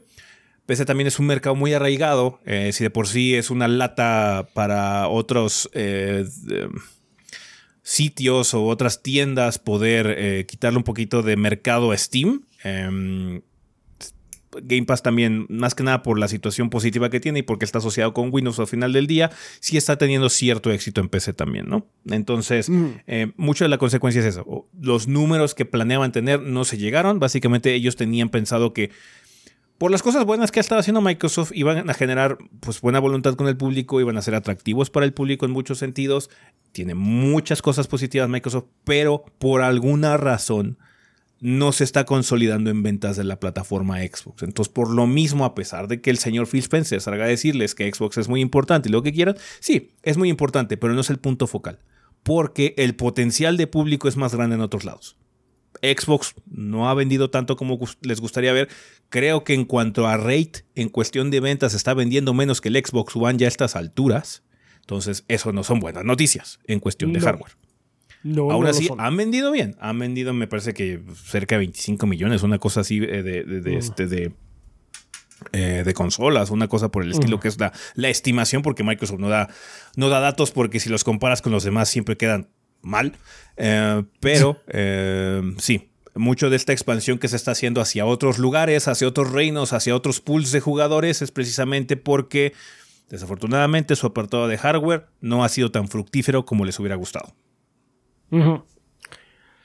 Ah, por cierto, según las pocas estimaciones que podemos hacer, la Xbox Series se encuentra por debajo de la Xbox One por un par de millones en un mismo tiempo en el mercado, 27 contra 29. Más o menos es justamente eso. 27 millones. Así, así que han invertido más de 76 mil millones. Tiene una consola que parece vender peor que su antecesora, un modelo de suscripción que parece en el mejor de los casos crecer por debajo de lo esperado. Múltiples juegos tendrán ports con resultados fiscales de Xbox mostrados de forma obtusa. Lo que es bueno para Microsoft no necesariamente es bueno para Xbox y viceversa. Los medios de videojuegos me han enseñado que si Phil dice que va bien, no me puede mentir alguien que usa playera de videojuegos y que desea lo mejor para todos los gamers. De seguro los números mienten que el gordo es eterno. Pues. Eh, mira, es que Phil Spencer al final del día sale, tiene que salir a dar la cara y decirles que está bien. Las únicas veces que lo hemos visto derrotado fue después de Redfall. cuando salió a hacer sus entrevistas y decir básicamente que pues no estaban haciendo bien las cosas porque llevaban un rato eh, sin muchos juegos este eh, sin un lanzamiento regular de juegos básicamente marquee o no triple A, pero sino eh, relevantes para la plataforma vende consolas, como les llaman, eh, que generan identidad para Microsoft. Redfall era su primer juego exclusivo del Xbox Series y salió pitero. Entonces sí salió en ese sentido a ser muy franco en muchas situaciones a dar esas entrevistas. Pero la mayor parte del tiempo va a salir a decirte lo que quieres escuchar, porque lo que quiere es... Es un vendedor. Vender el producto. Phil Spencer será muy afable, será como muy accesible en muchos sentidos. Eh, habla mucho con respecto a el futuro de Xbox, lo que él piensa, la visión que tiene a futuro, porque ahorita Microsoft lo que quiere es precisamente que esa buena voluntad se traduzca en más clientela. ¿Sabes quién no necesita ahorita eso? Nintendo, por eso no salen a decir ni madres. Por eso sacan Modern 3 en Japón nada más. PlayStation también habla muy poco. O sea, lo que, lo que sabemos de PlayStation es lo que vimos en el direct. Y eso es todo. Y lo que las pendejadas que dijo el, el, CEO de Sony, ¿no? Así de que, Bungie, lo estás haciendo mal. Ese tipo de cosas es lo único que sabemos. Pero de ahí en fuera, ahorita los que quieren crecer su mercado es Microsoft. Microsoft tiene una oportunidad muy grande con esta situación de que tienen una muy buena posición con respecto al mercado de celulares para tratar de introducirlos al concepto de gaming de consola con su servicio de, streaming. Y obviamente también la PC, que es una plataforma de Microsoft, es muy grande, pero esa plataforma en realidad la está aprovechando una compañía privada, que es Steam. Entonces sí, hay mucho potencial de Microsoft fuera del mercado de consolas pero también mucha de su identidad como Xbox Game Studios está asociada al hardware. Entonces no lo pueden abandonar. Y como comentamos de hecho en el episodio pasado, creo que el, hardware que tiene el potencial de ser sumamente exitoso si es que los rumores son reales es su portátil. Sí, el, interesante. el Xbox Series P. Por portátil. Ajá. ¿Te imaginas un Steam Deck, una plataforma Steam Deck con un OS particular, un OS curado para no tener que lidiar con las mamadas de Windows, que también correrá juegos de Game Pass, ya sea en streaming o lo pudieras instalar, siento que sería un potencial muy grande. Si hacen un muy buen hardware, con portátil básicamente tienen pues todo por delante para que sea un hit, la verdad. Entonces vamos a ver qué es lo que ocurre con estos rumores. Em, Microsoft la tiene difícil, a final de cuentas. Microsoft tiene un, siempre ha estado cuesta arriba. Desde que el diablo, o sea, Don Matrix salió a anunciar el Xbox One hace más de una década, les ha ido bastante mal. Eh, en muchos sentidos. ¿ah? Pero eso no significa que no estén haciendo bien algunas cosas. Game Pass es un excelente servicio que le ha dado accesibilidad a muchas personas a jugar juegos que de otra forma no hubieran probado es una herramienta muy útil para nuestra región porque aquí los juegos cuestan un huevo. Nuestra región no genera mucho dinero y el hecho de que puedas pagar una renta mensual y tener acceso a juegos grandes como los Halos, los Starfields y demás que salen y llaman la atención es muy padre. Pero indudablemente la realidad es otra en muchos sentidos en cuanto a números, ventas y posicionamiento de la marca. La marca está en un lugar muy extraño actualmente. Sí, muy extraño. Sí, sí, creo que esa es la forma de describirlo. Está en una adolescencia, básicamente. Sí. Mm. es que Al está haciendo las cosas muy bien. Hay mucha buena voluntad. Hay cosas muy positivas en la plataforma. No one cares. Aparentemente a nadie le importa. O sea, entiendo a los fans de Nintendo. Los fans de Nintendo son no les importa nada. Es un culto. A los fans de Nintendo no les importa nada, güey. Ajá. Lo único que les importa es dónde está Zelda, dónde está Metroid, dónde está Mario. Es lo único que les importa. Ajá. Pero los demás, yo no entiendo por qué no hay como salto hacia Xbox en el sentido de positivo. Porque es, es positivo. Muchas cosas lo que está haciendo Xbox es positivo. Game Pass es un excelente servicio, es una excelente idea. Quizás no sea duradera, quizás no sea sostenible, no lo sabemos todavía. Pero eso eh, no te incumbe, tú como usuario puedes aprovecharla. Ahorita que está, la podrías aprovechar y pasártela de huevos. El Xbox Series S fue una muy buena idea. Fue una muy buena idea darle acceso a la gente con una consola muy barata que podías jugar en sobremesa, 1440p y todo lo que quieras, pero que podías jugar en sobremesa con acceso a Game Pass. Y ni aún así, güey. Ni aún así. Güey, qué chingados. sí. Está muy raro. es un fenómeno muy extraño. Sí. Pero bueno, pues muchísimas gracias, Metroid Darks. Eh, también tenemos el comentario de, de Antrepuba, igual de Discord, que dice: Buenas, gorditos y banda. Con respecto al tema de Xbox, me gustaría citar un comentario que llegó a otro podcast de videojuegos que también escucho y que casualmente lleva un 3 en su título. Esta persona comentó que todos los rumores generados eran culpa de la prensa por generar falsas expectativas, a la que uno de los anfitriones respondió que si bien era cierto, esto se dio porque, en sus palabras, la misma comunidad pedía gritos que se le hablara del tema como fuera. Menciono esto porque como ha ocurrido muchas veces, todos los bandos de Internet se encargaron de sacar las cosas de proporción, al punto de matar y enterrar la marca Xbox en sus imaginarios, todo por dejarse llevar por los chismes de pasillo. Más allá de lo que se informó y se prometió, nunca podemos olvidar que no hay nada que supera la información tangible y verificada por fuentes oficiales, ya que a decir verdad, los llamados insiders, que me recuerdan a Pedro Sola por alguna razón, eh, le están haciendo mucho daño a la industria del entretenimiento, no solo de videojuegos, y seguirán ahí mientras haya gente dispuesta a tragarse cualquier cuento que esté alineado con sus fantasías más fumadas. Pero es que también no es culpa de los insiders como tal. Mucho, o sea, los, ser un insider. Bueno, los de verdad. No implica, los de verdad, los que sí realmente tienen contactos y platican con gente de developers, siento que es una situación positiva. El ser insider y tener acceso a estos contactos, a esta información, no necesariamente significa que el 100% de las veces vas a estar en lo correcto. Solamente tienes acceso a una visión muy particular dentro de la empresa. empresa. Hay insiders que tienen un 80% de, veracidad o de acierto cada vez que hacen algún tipo de declaración. Es bastante elevado. Las cosas cambian internamente todo el tiempo. Hay reacciones constantemente y la información que ellos tuvieron o que tuvieron acceso a un mail o lo que sea, quizás tenga un año de, de, haber ocurrido, ¿no? Y las cosas hayan cambiado radicalmente. Los insiders ayudan un poquito para ver esta situación y poder ver dentro de lo que está ocurriendo en estas compañías tan cerradas como Microsoft. Es lo que estamos hablando. Microsoft ya no da datos de nada. ¿Por qué no da, datos, de nada? Porque no vale la pena compartirlos porque no son tan guays como parecen. Entonces, este tipo de información es útil. El problema ocurre cuando se hace el teléfono descompuesto, ya sea por la situación del público o por medios que nada más están tomando la información que sacó ese insider que trabaja para algún publisher o tiene la exclusiva con algún publisher o con alguna revista, sitio web o lo que sea, y lo extrapolan y meten de su cosecha. Ah, probablemente tengamos Hi-Fi Rush en otras plataformas porque hay metadatos que... ¡ah! ok, vamos a investigar, bla, bla, bla, vamos a sacarlo de proporción y ahora ya todo es este más. Fue un teléfono y una bolita que fue ocurriendo por culpa del Internet en general. El insider hizo su trabajo. Miren, esto está pasando, está interesante, podría ocurrir. Yo tengo datos con la gente que ha hablado que dice esto, bla, bla, bla, podría o no ocurrir. No estamos confirmando nada, es solamente un llamado report.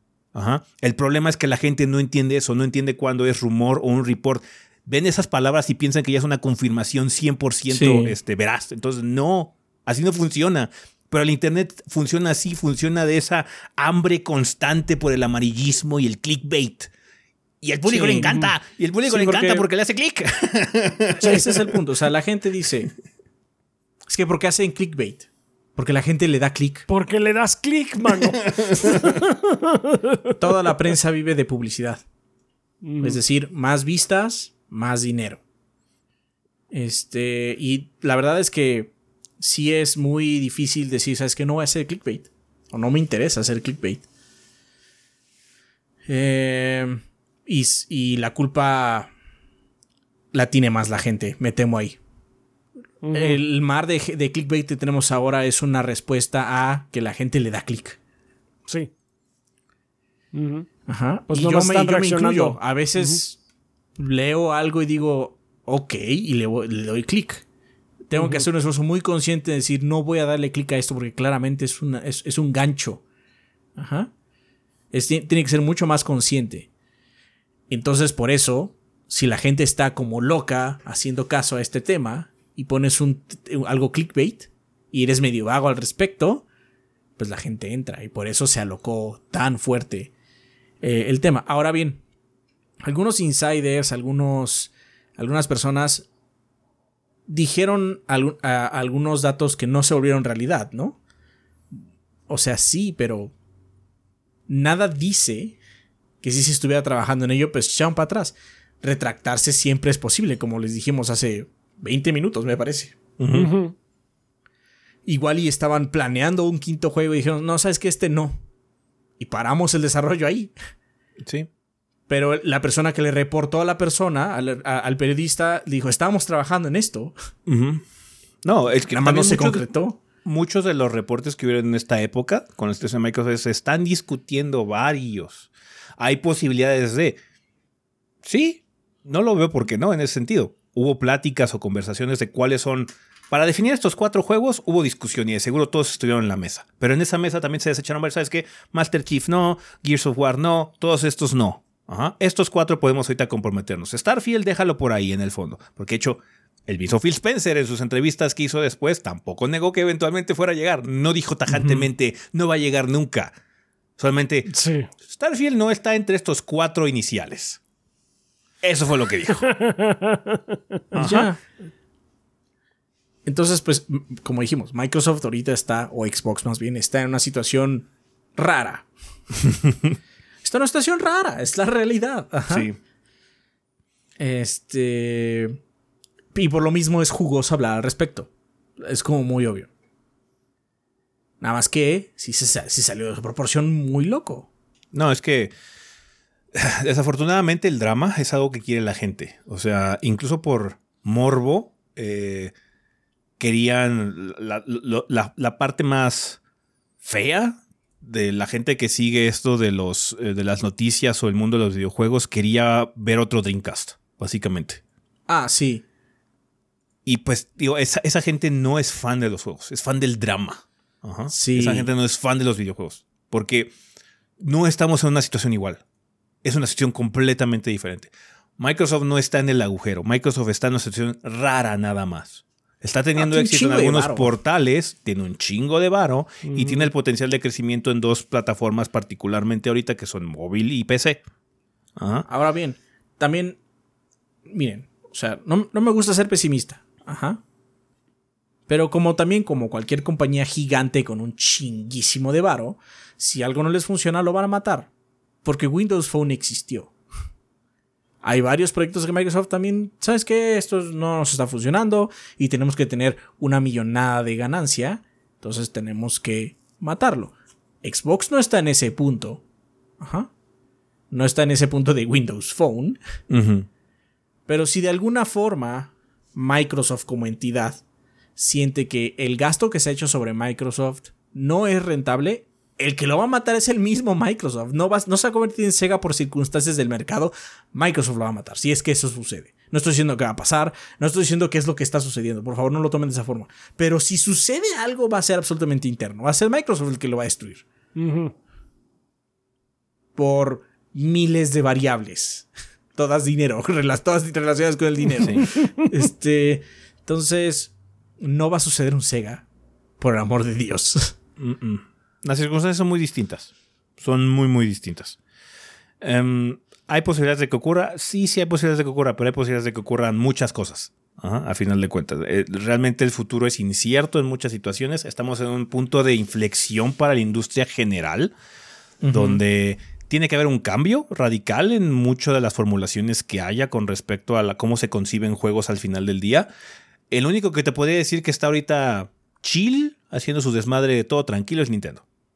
Pero porque Nintendo Nintendo, eh, entendió muy bien el tipo de público que tiene y la fusión que hizo con su eh, consola de Switch, de fusionar básicamente el concepto de sobremesa con sus portátiles, nos dio una gama muy amplia de calibres de juegos. Tenemos los AAA, los Zeldas, en ese sentido que son los Prestige Titles, pero tenemos juegos chiquitos como el de Mario contra Donkey Kong, que ese juego de Mario contra Donkey Kong había salido en el 3DS. Ajá.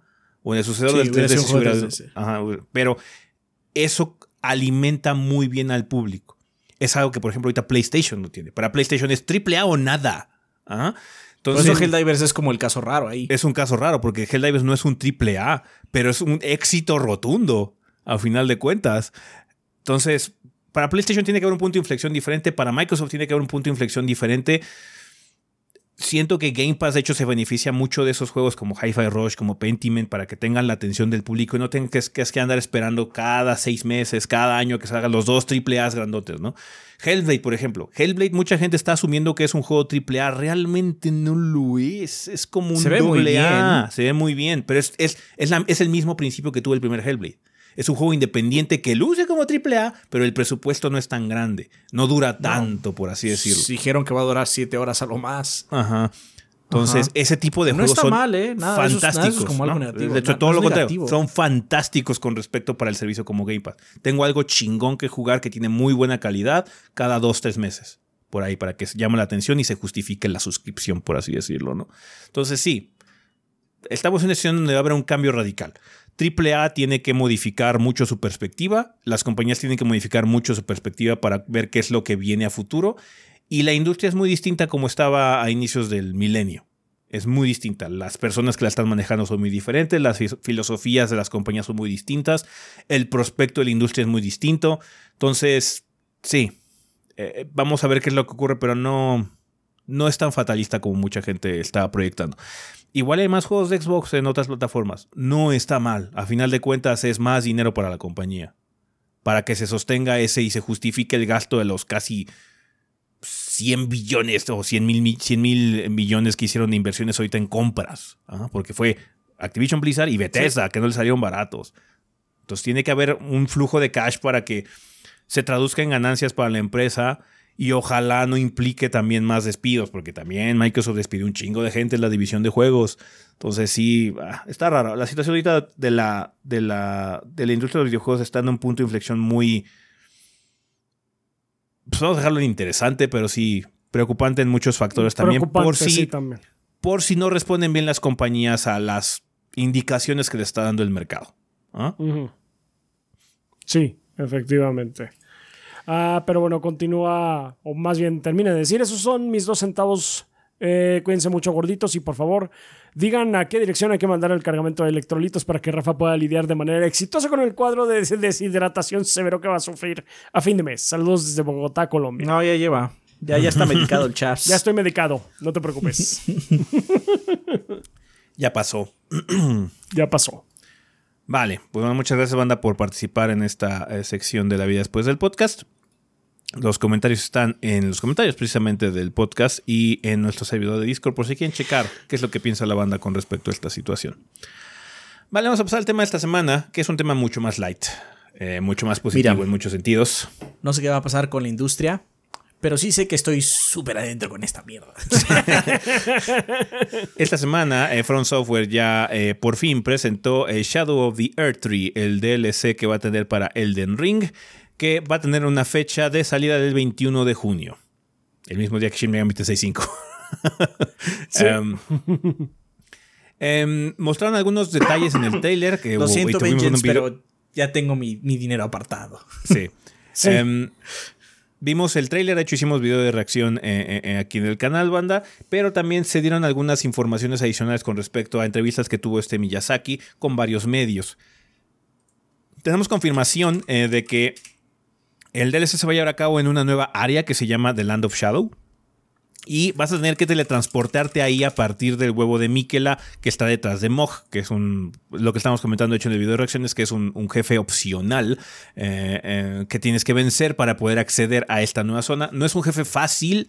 No es el jefe más ah. difícil del juego, pero. No, de lejos es el más difícil, pero no es fácil. sí, pero no es Tengo que decir que. A mí no me gusta mucho decir que soy de la comunidad Souls, porque luego tiene unos takes nefastos. La palabra es nefasto. Porque hay gente que obviamente ya se estaba platicando de que hay que vencer a este jefe de una zona alta, de, nivel alto para hacerlo. Y gente, ¿que a poco Smog es difícil? Pues es difícil para algunas personas. Ese es el sí, pero a lo mejor para ti no lo todo. Pero voy, a, voy a decir lo siguiente. Me tardé más con el jefe final del juego que con pinche. ¿Cómo se llama? La del Alictri, se me olvidó. Melania. Malenia. Malenia. Me tardé más Siempre nos confundimos, está bien. Me tardé más. ¿Está más difícil ella? Sí, tuve suerte, la maté más rápido. Tuve suerte. El jefe final me costó más. Ajá. Pero no por ello te diría, ah, está re fácil, yo no sé por qué no pueden. Scrubs. Así como, no, pues hay gente que le cuestan más a algunos jefes, hay, hay otros jefes que este, juego, este jefe me costó nada, lo pasé a la primera. Y ahí, güey, no, yo estuve cinco días con él. Esa es la naturaleza de la bestia. Y hay gente que seguramente no puede ni pasar mojo hoy dos años después del juego. Sí, sí, sí, sí. Em, pero bueno, vas a tener que vencer a Mog para poder llegar al The Land of Shadow. Esta, eh, esta nueva zona eh, se ha comentado que va a ser bastante amplia, va a ser más o menos del mismo tamaño. Eh, cálculos ahí de ojo de buen cubero que hizo Miyazaki, similar a lo que es la extensión de Limgrave. Em, y el propósito de nuestro viaje hacia The Land of Shadow es seguir los pasos de Mikela, porque Mikela viajó hacia The Land of Shadow y tenemos que ver básicamente por qué, cuál fue la situación narrativa por la cual está ahí.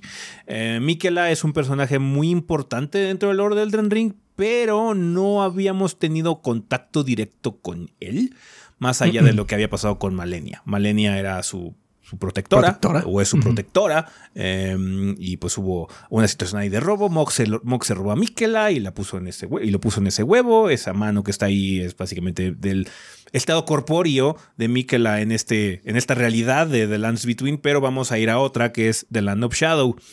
Em, va a haber tres figuras centrales en el DLC, eh, según lo que dice Miyazaki, que es Mikela, obviamente, el que ya mencionamos, vamos a seguir sus pasos. Mesmer, que es el como que la cara del DLC, que es el que sale en la portada, es el dude este que te cabello rojo que está sentado en el trono. Es un nuevo semidios, ¿no? Es un nuevo semidios. Da a entender que es un nuevo semidios. Es un nuevo semidios, es uno de los hijos, por así decirlo, no sabemos si es hijo directo, pero está al mismo nivel que los hijos de, de Marika en el sentido de los que se pueden sentar en el trono o en los tronos que están en, la, después de que vences a Morgoth. Eh, eso es lo que representa el hecho de que esté sentado en un trono eh, similar. Y también obviamente va a tener mucha relevancia lo que haya hecho Marika en el Land of Shadow. Ajá, entonces esas van a ser como que las figuras centrales. No tenemos más detalles de la narrativa porque pues, obviamente, además de que va a ser bien críptica cuando la chequemos, ajá, vamos a entender todo de principio cuando la chequemos, y ya aquí no ha querido relevar mucho.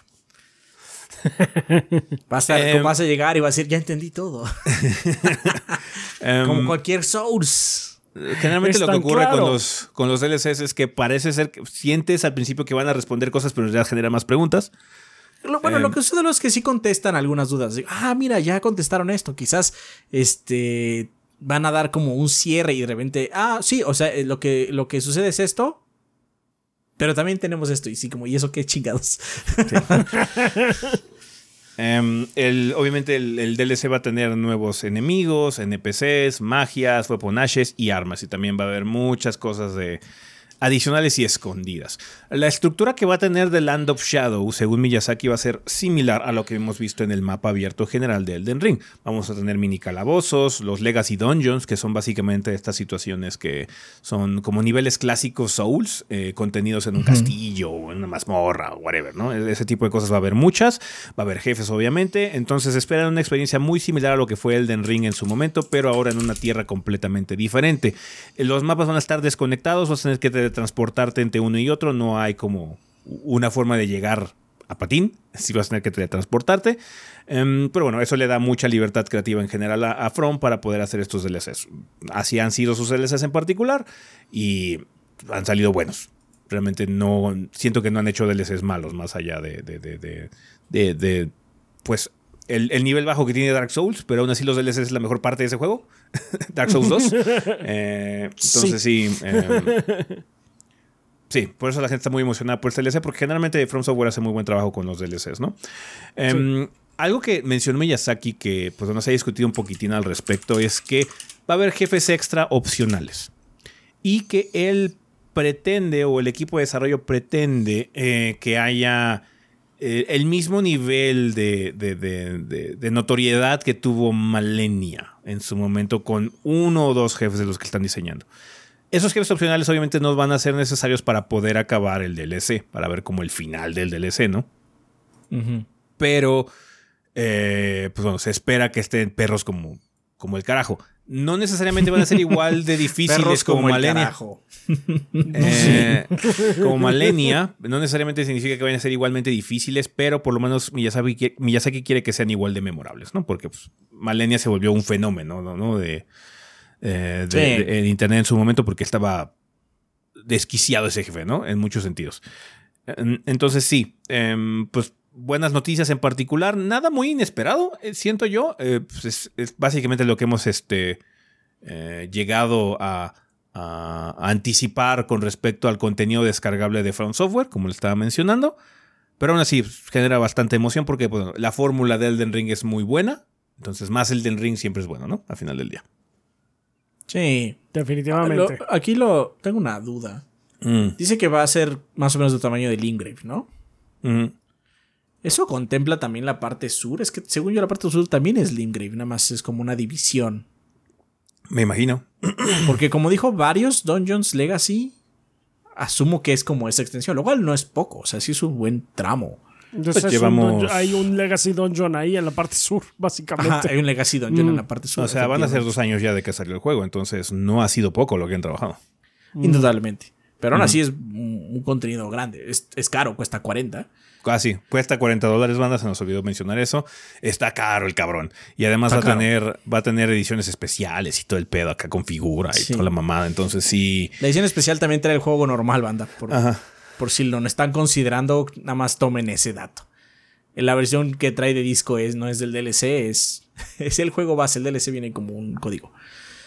Eh, bueno, pero, o sea, eh, va a estar grande. Limbreby es grande, de hecho, no es la zona más grande, pero sí es muy sustancial. Aparte, extensión no significa densidad. Porque igual, por lo que mencionó Miyazaki en las entrevistas, suena que va a estar más denso. Sí, yo me imaginaría que estaría bastante denso. Pues, o sea, a final de cuentas, el, propósito de esto es extender mucho del concepto del Den Ring y mucho de eso también son NPCs, armas para el PvP, eh, obviamente jefes para eh, ofrecer el reto a los jugadores, niveles que estén locos, a final de cuentas. Entonces, sí, se esperan muchas cosas positivas del, del DLC. Obviamente, Front Software se ha ganado a pulso su, eh, la expectativa que genera con el público, porque no ha habido un DLC malo realmente de, de, la, franquicia Souls a final del día. Eh, entonces sí, se espera que este tenga los mismos aspectos positivos y lo que está mencionando también Miyazaki es eh, indudablemente algo que llama la atención. Em, algo que también salió de la entrevista de IGN en particular fue que ahorita Miyazaki comentó que no hay planes para más DLC del Den Ring ni para una secuela. O sea, si están trabajando en algo, no es el Den Ring. Eh, mm. Dos, por así decirlo, ¿no? Entonces, si. Eh, por lo menos comentó, se le preguntó particularmente hoy, ¿esto va a ser como el final del Den Ring? básicamente no quiero comentar el hecho de que este es el final del Den Ring. Obviamente ahí deja abierta la puerta para que haya más ideas y demás. Obviamente va a haber más Den Ring. Pues, por alguna razón Front Software adquirió la IP. Sí. lo que estábamos comentando la semana pasada. Se la quitó Bandai Namco, básicamente. Sí. Oh, wow. Para ser dueño completamente de la IP de, de, Elden Ring. Sí, o sea, y pensando en eso, o sea, no nada más, no le quitas, no le arrebatas de, sus manos una IP para no hacer nada con ella. Mm. Pero parece ser que de momento el siguiente proyecto de Miyazaki o de alguno de los equipos de trabajo de, de From Software no es más Elden Ring. Esto va a ser lo que vamos a tener por un rato. Yo no descartaría que hubiera secuelas. Elden Ring es un juego muy popular, es el juego más redituable de From Software por mucho.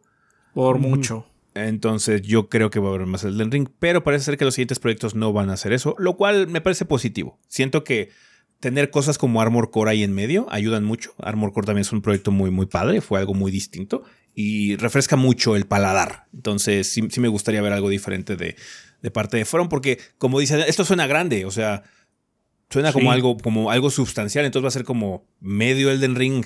Ajá, otro medio Elden Ring que vamos a tener y ya la experiencia completa va a ser enorme.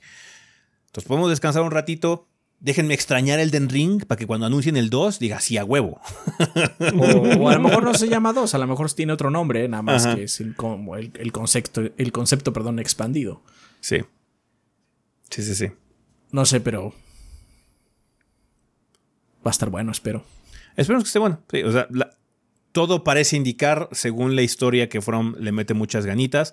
Eh, algo que comentó también Miyazaki es que eh, le preguntaron específicamente sobre la situación actual de la industria en particular, sobre la, situación de despidos, el, clima tan inestable que se percibe. Y él comenta que en From son muy afortunados porque la forma en la que han desarrollado el, estudio les ha permitido no solo eh, generar talento, fomentar el talento, sino conservarlo. Ellos no despiden gente en general, no, no se deshacen de su talento, lo fomentan y luego se genera una situación en la que los desarrolladores o los developers que eh, lo deciden, deciden crecer dentro de la empresa, pueden dirigir sus propios proyectos como Armor Core.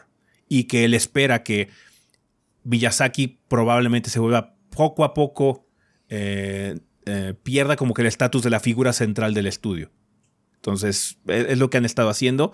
en general, y pues bueno, es una buena situación. Es algo que es, es algo muy Nintendo de su parte, ¿no? De fomentar ese talento y no dejarlo ir dejar que crezca y que generen sus propios productos e ideas y se foguen dentro del estudio para que generen calidad. Y a final de cuentas se ha demostrado. O sea, From a lo largo de los años han sacado hit tras hit tras hit tras hit, no solo de ventas, sino también con la crítica y con el público. Son un darling ahorita de, de la industria en general y mm, pues se, lo han ganado a pulso, a final de cuentas con calidad. Y se espera que sea el mismo caso con el DLC de Elden Ring, de Shadow of the Earth que va a salir el 21 de junio. Para todas las plataformas, incluso en generación pasada. También va a estar en Xbox One y en PlayStation 4, así que... ¡Hey! Van a poder correrlo a terribles frame rates. ¡Hurra! Pero lo van a poder correr. lo van a poder correr. Eso es chido todavía. Eh, pues bueno, no hay mucho de qué hablar, más allá del hecho de que obviamente fue uno de los temas más importantes. Eh, fue, o sea, demuestras tu estatus cuando haces lo mismo que Rockstar. De que yo no necesito ni al Doritos Pope, ni un State of Play, ni nada de eso. Yo nada más pongo un pendejo tweet que les avisa que mañana va a haber trailer. Y, ya con eso se vuelve loco. sí. Entonces sí, eso fue el caso con ahorita con Shadow of the Earth Tree. Vamos a ver qué, eh, qué tal viene o si tenemos información a lo largo de los siguientes meses. Pero ya, 21 de junio va a estar disponible. 40 dólares, banda, va a estar cariñoso. Pero bueno, ojalá lo valga. Lo valgan, valgan sus 40 dólares. Vale, cuéntenos qué es lo que les llama la atención eh, con respecto a este DLC. Si es que tienen algún comentario, por favor déjenlo en la vida después del podcast para que podamos hablar de él la siguiente semana. Vale, vamos a terminar ya con la sección de El tema de la semana, así que a comunidad.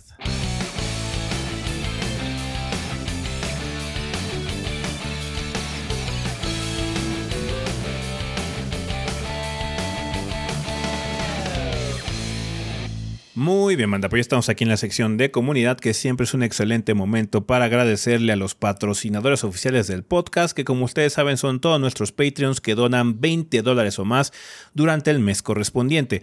Banda, por si no lo sabían, ustedes pueden apoyar este proyecto de forma económica para poder sostener pues, las actividades que realizamos eh, con cantidades tan bajas o manejables como un dólar al mes. Si quieren donar más, se puede donar más, pero con un dólar al mes ustedes pueden ayudarnos a que los gordos sigan existiendo eh, a través de Patreon, patreon.com diagonal 3 gordos B, donde pueden checar cómo pueden apoyar este proyecto, como muchos de la banda ya lo están haciendo. Entonces, muchas gracias, banda, por todo lo que hacen para que 3GB siga funcionando y en específico ahorita a nuestros Lord Bombones, Rafa, quien patrocina el podcast durante el mes de febrero.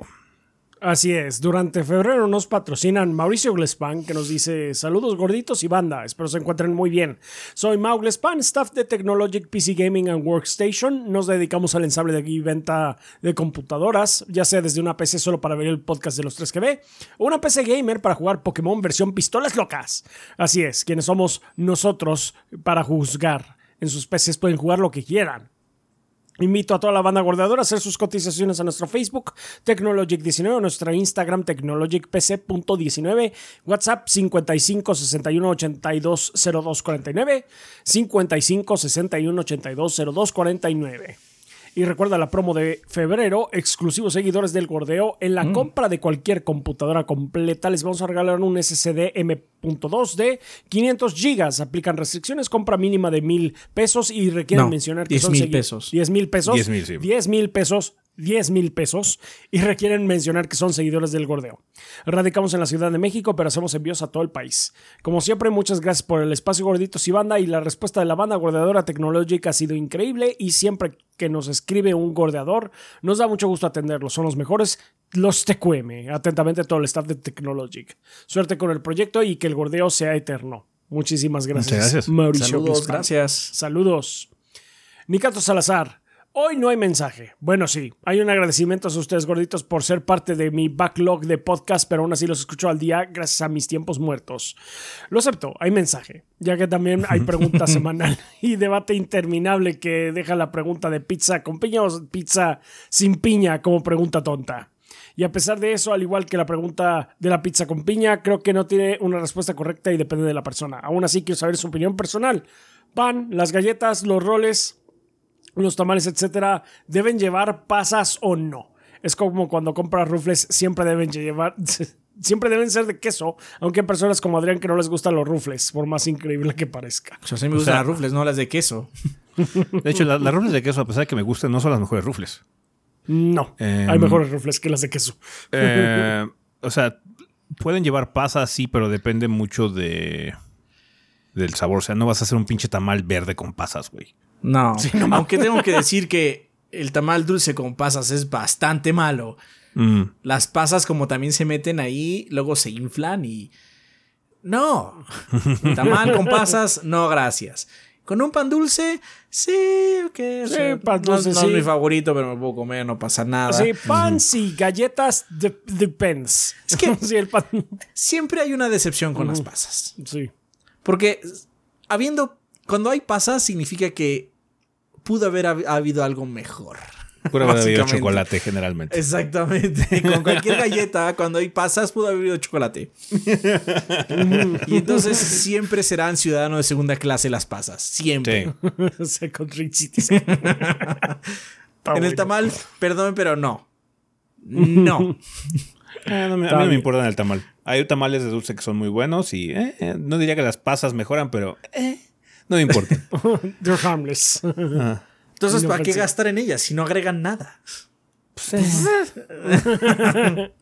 Entonces, Está ¿puede bien. haber pasas? Sí. Pero siempre serán inferiores. Está bien. Ah, se la lavan y se cuidan. Tomen agua, coman rico. Buen día a todos, menos a los diehard de Xbox que dicen que ya murió. Creí que era Ah, un sí. meme, pero de verdad hay gente destruyendo y tirando sus consolas porque cuatro juegos dejaron de ser exclusivos. Seguro jugaré Grounded y Pentiment en mi Switch. Sí. O sea, siempre hay gente muy intensa en el Siempre hay gente muy intensa. como, dude, chill, man. Ay, sí, ay, ay, no mames. No, ¿Qué- en serio, jueguen? Pentiment y jueguen Hi-Fi Rush. Son juegos Sí. muy buenos, banda, que merecen Mm. atención. No importa Sí. dónde lo jueguen. Es más, si, si, si tienen Xbox y no se habían enterado que habían salido o no lo pelaron, por favor, jueguen esos juegos. Son muy buenos. Sí, sí, sí, sí, definitivamente. Carlos Espejel López dice, ¿qué tal gorditos? Muchas gracias por darme tanto trabajo ya que no me da tiempo de actualizar mis mensajes adecuadamente. Saludos a todos mis alumnos. Eh, David, la historia de cómo obtuviste Yoshi's Island para Super Nintendo estuvo muy buena. Bernardo, espero probar gorditas de harina antes de morir. Eric, espero que la película haya estado buena. César ya va a acabar febrero y no has regresado. Chale, aquí evidenciando. Simón, recupérate pronto. Perdón por no mencionarlos a todos, pero son muchos. Gordo, reitero mi agradecimiento por su podcast, por la comunidad que han formado y porque gracias a su sistema de anuncios he conocido gente muy diversa, interesante y dinámica. Por cierto, soy maestro de inglés y junto con algunos compañeros impartimos clases en línea con las siguientes características. Horarios adaptados a la conveniencia del estudiante. No importa qué hora llegues de trabajar o estudiar, nosotros tenemos las clases a la hora que nos digas y si no puedes tomarla, reagendamos para que no se pierda. Clases uno a uno para que no compitas por la atención del maestro en un grupo.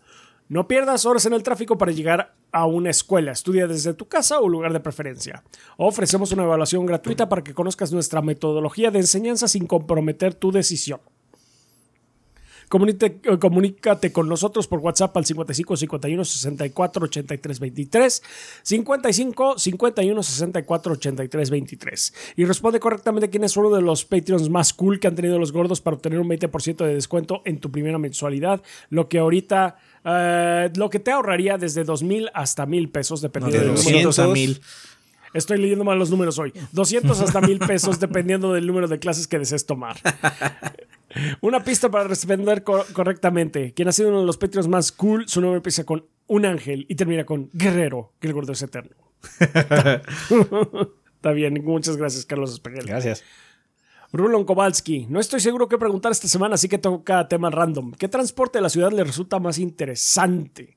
Cosas como Metrobús ha tenido al tráfico o el desvencijado metro o lo llamativo de los cablebús.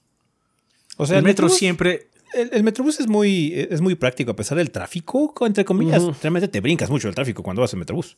Sí, indudablemente. Pero el metro de la Ciudad de México siempre será una gloria de la ingeniería mundial. Ajá. Porque el pinche suelo de la Ciudad de México es fangoso. Solía ser un lago. Entonces, que esa mierda funcione, no mames. Siempre será este. Siempre será un, un gran hito de la ingeniería humana. Es una lástima que generalmente, siempre entre los presupuestos que hay aquí en la ciudad, siempre se descuida mucho el metro, a pesar de que sea Bien cabrón. indispensable para que esta ciudad Es. Indispensable. indispensable. Indispensable y están dejando que se caiga a pedazos. Pero bueno, sí. O sea, sí, el metro realmente es una. ¿Cómo se llama? Una maravilla de la, de la ingeniería, como bien menciona Adrián, pero. pero sí, denle cariño, chingada madre. este. Posdata, el hate hacia Adrián se ha vuelto sistemático, solo es mi impresión. Saludos. La banda tiene esta broma de que es culpa mía muchas cosas o ya prácticamente todo. Y como la banda no sabe moderarse en sus bromas, tiene que matarlas. Ahorita estamos en ese high donde cualquier cosa es mi culpa. Sí, exactamente. sí, o sea, no, cero moderación, caray. Pero de todas maneras, ellos mismos están este, mintiendo, porque yo no tengo la culpa de nada de eso, no tengo control sobre ello. Está bien. Van a ver, Bloodborne va a salir hasta el siguiente play. Si, es que sale. si, es, que, sale. O sea, Miyazaki ya, ya también comentó que él no ah, depende de él. Eh, no es, la IP no es de ellos, así que tienen que preguntarle a Sony. Sí, no básicamente fue gracias por el amor, me aprecio que aprecien el juego, no depende de mí. Va a ser hasta la siguiente. Van a tener que sufrir todavía lo que queda de esta.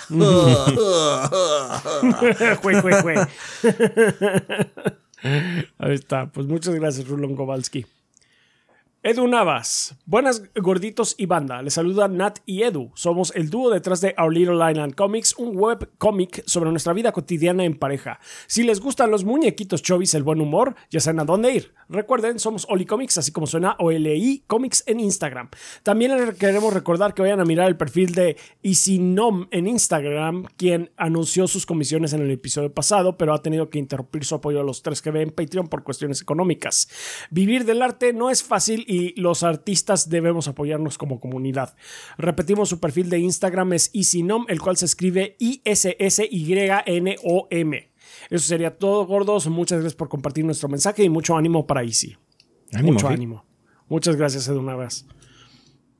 Edgar Francisco Zúñiga Delgado dice: Buenas, mis gorditos y bandas. Somos Entelequia, psicoterapia humanista integrativa. Si quieres agendar tu encuentro de psicoterapia, no dudes en escribir al correo electrónico gared05 gmail.com, G-A-R-E-D 05 gmail.com. Solo pasaba a agradecerles por todos estos años de gordeo. Los quiero mucho, gorditos. Y le mando ánimo a un ángel guerrero, esperando que todo se lo solucione pronto. Muchas gracias. Ojalá que sí. Ojalá que sí. Gracias, Edgar Francisco. Let's Play nos dice, saludos gordos y banda, este sábado 2 de marzo tendremos muchas actividades en su casa Let's Play. Primero, tendremos un torneo para novatos de Lorcana. Al inscribirte recibe un deck de inicio más un sobre mismos que, con el que jugarás en el torneo. Tendremos artículos promocionales del juego y el ganador se llevará un Play Mat exclusivo. El torneo tiene un costo de entrada de 550 pesos. Ven, conoce Lorcana y adéntrate en el universo del nuevo TCG de Disney. Así también puedes tomar la demostración gratuita de X-Wing, el juego de batallas espaciales en el universo de Star Wars. Ven, conoce el juego sin compromiso alguno y si es de tu agrado podemos ayudarte a entrar en él. Las demos comenzarán a partir de las 3 de la tarde y como ya dijimos son gratuitas. Y nuestra clase de pintura, que por petición en varias notas, será la repetición de la clase de la técnica de pinturas Contrast y Express Color, donde pintaremos un modelo de bárbaro. No necesitas experiencia alguna y te prestaremos todos los utensilios y La clase comenzará a las 2 de la tarde y las piezas serán limitadas por un costo de 200 pesos. Puedes venir solo o con amigos a cualquiera de nuestras actividades. Menciona que vienes de parte del podcast de los gorditos y si entras al torneo o tomas una demostración de X-Wing, recibe una bebida de cortesía o si vienes a la clase de pintura, esta tendrá un costo de 150 pesos. Para más información sobre el torneo de Lorcana, la clase de pintura, los demos de X-Wing, encuénраnos en Facebook como Let's Play MX o como Let's Play-One en Instagram. O visítanos en calle Niceto de Zamacois 92, Colonia Viaducto Piedad, exactamente atrás de la estación del metro Viaducto, dirección Centro en la Ciudad de México. Gracias por todo, gordos. Ven a casa, ven a Let's Play. Muchísimas gracias. gracias. Yo tuve, la oportunidad de ir a verlos. Mm. Ah, sí. Sí, sí, sí. Muchas gracias. De hecho, sí. Muchas gracias por las miniaturas. Gracias, gracias. de Let's Play. Sí. sí. muy, muy buena onda la gente de Let's Play. Este, acompañada de Niseta porque los fue a entrevistar. Este, funcioné como enlace, básicamente. Este, muy amable ahí. La gente muy amable, un lugar muy padre. Muchas felices, el lugar está padrísimo. Mm. Qué bueno, pues muchas gracias, Let's Play. Julio Valadez nos dice, buen día, sumos pontífices del gordoteísmo. La pregunta de esta semana es, ¿cómo y de qué IP sería su videojuego ideal sin el presupuesto ni la tecnología estuvieran limitados? Un, juego que siempre me ha, interesado que, que, se completara bien sería Metal Gear Solid 5.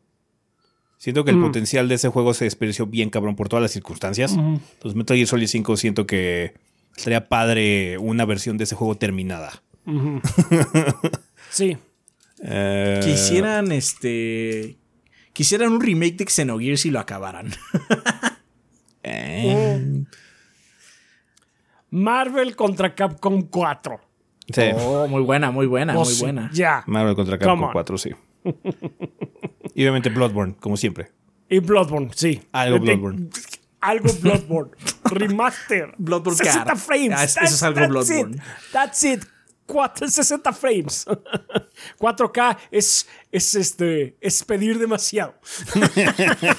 O sea, ni siquiera, ni siquiera en tu mundo de fantasía donde Bloodborne vaya a llegar, pedir 4K es demasiado. Sí, pedir 4K es demasiado. Así, Incluso así- en el mundo así, así de, de unicornio es el Bloodborne. Sí, pinche Bloodborne, no mames.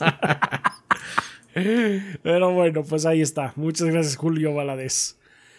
X mi clan. Soy el comandante Shepard y este es mi podcast favorito de toda la ciudadela. Hello, people. Esta semana acabé de ver Hinamatsuri, 10 de 10. Como dicen ustedes, me divertí como chango con tres pelotas. Está súper gracioso ese anime. Malo que no parece que habrá segunda temporada. No, creo. no parece. No, haber, no sí. creo. Ya fuera de comedia, estoy viendo Attack on Titan. Pobre gente que tuvo la desgracia de vivir en ese mundo. Saludos. Yo no la acabo de ver, pero me da hueva. ¿Verdad que sí? Es que no mames. O sea, cuando llegas al final y te dicen, esta es la, esta es, esta es la temporada final. Ah, no, es que era la temporada final parte 1. Ah, ok. Temporada final parte 2, ¿no? Y llegas y. No, ah, ah, parte. eh, temporada final parte 3. Versión 1. Hijo, ya, no mames, ya basta. O sea, no mamen, cabrones. Entonces, ya deje de, de alargarlo, por favor, señor. Pero bueno. Ah, Murdoch dice: Saludos gorditos, espero que sea una excelente semana y saludos a mi exalumno Luis Dani04 que me dijo que los escucha gracias a que en mis tareas les dejaba escuchar algunos podcasts de ustedes. Ah, caray. No siento que, no siento que la gente aprenda mucho. Sí, no siento que van a aprender mucho. No. Si acaso van a salir más estúpidos. También saludar a la banda con la que juego Helldivers, el buen Wyvern, el Sensei Mike, el buen Mosqueda y el compita Abyss Walker. Ahí nos encontramos repartiendo democracia por el universo, banda. Nice. Pues qué bueno. Saludos gordos y un fuerte abrazo al mejor gordo, el buen ese que se ganó su puesto con el mejor momento del año pasado poniéndose los lentes en el stream de Sao. Está bien, gordo. Muchas gracias. Gracias. Belsir dice, buenos gorditos, este año inició rudo para mí, apenas he iniciado a consumir su contenido. Pregunta cizañosa de la semana, si tuvieran que actualizar sus CVs, ¿cómo describirían sus aprendizajes en los E3 en los que pudieron participar? Eh, el E3 Aprendizaje. en particular. Mm, Edité un chingo de cosas. Así sí. Sí, ya sé editar rápido. Sí, se edita rápido, sí, Edité básicamente. todas, esas- todas estas entrevistas en un día y son como, no sé, como ocho videos. Edición, subtitulado, todo ese tipo de cosas. Pero también eso puedo decir para, En general, en general, Sí. O sea, tenemos 3.1k videos. 3000 más de 3000 videos en el canal. Ma- Más de 3100. 3000 videos en el canal. Entonces, o sea, si me dicen. Si pasa algo y cierra gordo, si tengo que como irme de editor de video o de talento en algún lugar, llegaría y dice, ¿y tú qué haces? Hice un canal que tiene que tuvo tantos, hicimos el 3000 meme de- videos. Esto, hice esto. básicamente. sí. Sí. y ya. Mm, Pero quizás si fuera el caso, igual trataré de hacerlo igual solo. No lo sé. mm, sí, Eh. todavía no. Who No knows? sé. ¿Quién sabe? No, no, no. No, No estoy en esa es una sintonía situación ahorita. y- Sí, no estamos en esa sintonía. En Ahorita esa estamos bien. Yo- el, canal le está yendo bien. Sí. We're fine. We're fine. Entonces, estamos bien. Así es. Eh, Gracias, Belcirc. También nos apoyan este mes, aunque no nos dejaron comentario, Lilith94, Sertroid, Aladdin Sane, Leonardo Zúñiga, Tigre Negro, Isielevit, Freak 2077, Davincho 20, Maniscreen, Normandius96, Esteban Reina, Iñaki Hernante, de Hernández, Tonkotsu Bob, Elmo de Kaiser, Selmonelo, Verdevete, Miguel Ángel de Riquer, Bleeding Beetle, Mr. Fly 21, Jonis Vergara, Guillermo Contreras, Oscar RL, Kionashi, Mapachito Sarnoso, los archivos de Brogy, Diego Monroy Fraustro, Mario Montenegro, Obed, Eric Centeno, Bubble Gomers, Pedro Alberto Ramírez Arciniega, Eric Heredia Olea, Percival Álvarez, Gazde, Mogigoro no Cronos, Hideiki, Ruiz Saiko, Armando Sanser, Denis Flores, Nefog, Shadow Ryujin, Carotido y Esteban Meneses. Muchas gracias a todos nuestros Patreons de 20 dólares o más, que son nuestros Lord Bombones, y pues gracias a ellos, tanto Adrián como yo podemos vivir de este proyecto eh, con su apoyo mes con mes. Igualmente, muchas gracias a todos los, nuestros Patreons en general, que con, como se menciona, con cantidades tan esperamos manejables, como es un dólar al mes o 25 pesos, creo que es ahorita lo que está traduciendo Patreon, eh, también nos apoyan muchísimo. Es el equivalente de eh, invitarle unos eh, chocorroles a Adrián al mes o a mí un café. también muchas gracias a la banda de YouTube, ahí que nos está viendo ahorita. Creo que ya no es estreno, el podcast, pero pues, ah, no, porque salió muy tarde. Ajá. Sí, salió creo que salió, sí, sí, porque salió un poco tarde. Una disculpa por, por el retraso, anda, pero bueno, pues eh, situaciones de fuerza mayor. Eh, les agradecemos mucho su seguimiento, los saludamos desde el pasado. Eh, como siempre, gracias si nos dan un, un comentario eh, super, gracias, o algo así. Super, gracias, o, sea, hacen miembros del canal. También nos ayudan muchísimo. Gracias también por seguirnos en los streams ahí eh, junto a la banda, la banda de YouTube y la de Twitch también. Les damos las gracias por ese seguimiento, eh, por hacerse miembros, hacerse suscriptores. También nos apoyan muchísimo. Ahora que hemos estado repartiendo mucha democracia con Helldivers 2. Entonces, pues muchísimas gracias por andar por ahí, banda, y por estar siguiendo el canal y pues esparciendo la palabra del gordeo. Ustedes nos ayudan muchísimo y sin ustedes no estaríamos aquí. Muchas gracias. Así es, banda, muchas gracias. Vale, vamos a pasar a la sección de preguntas, eh, que como ustedes saben, banda, tienen eh, tres caminos que pueden eh, seguir para dejarnos preguntas para esta sección. Una de ellas es dejar su pregunta en forma de comentario en el video de YouTube que están viendo. nada más, por favor, al inicio del comentario pongan la palabra pregunta para que sepamos que viene dirigido a esta parte.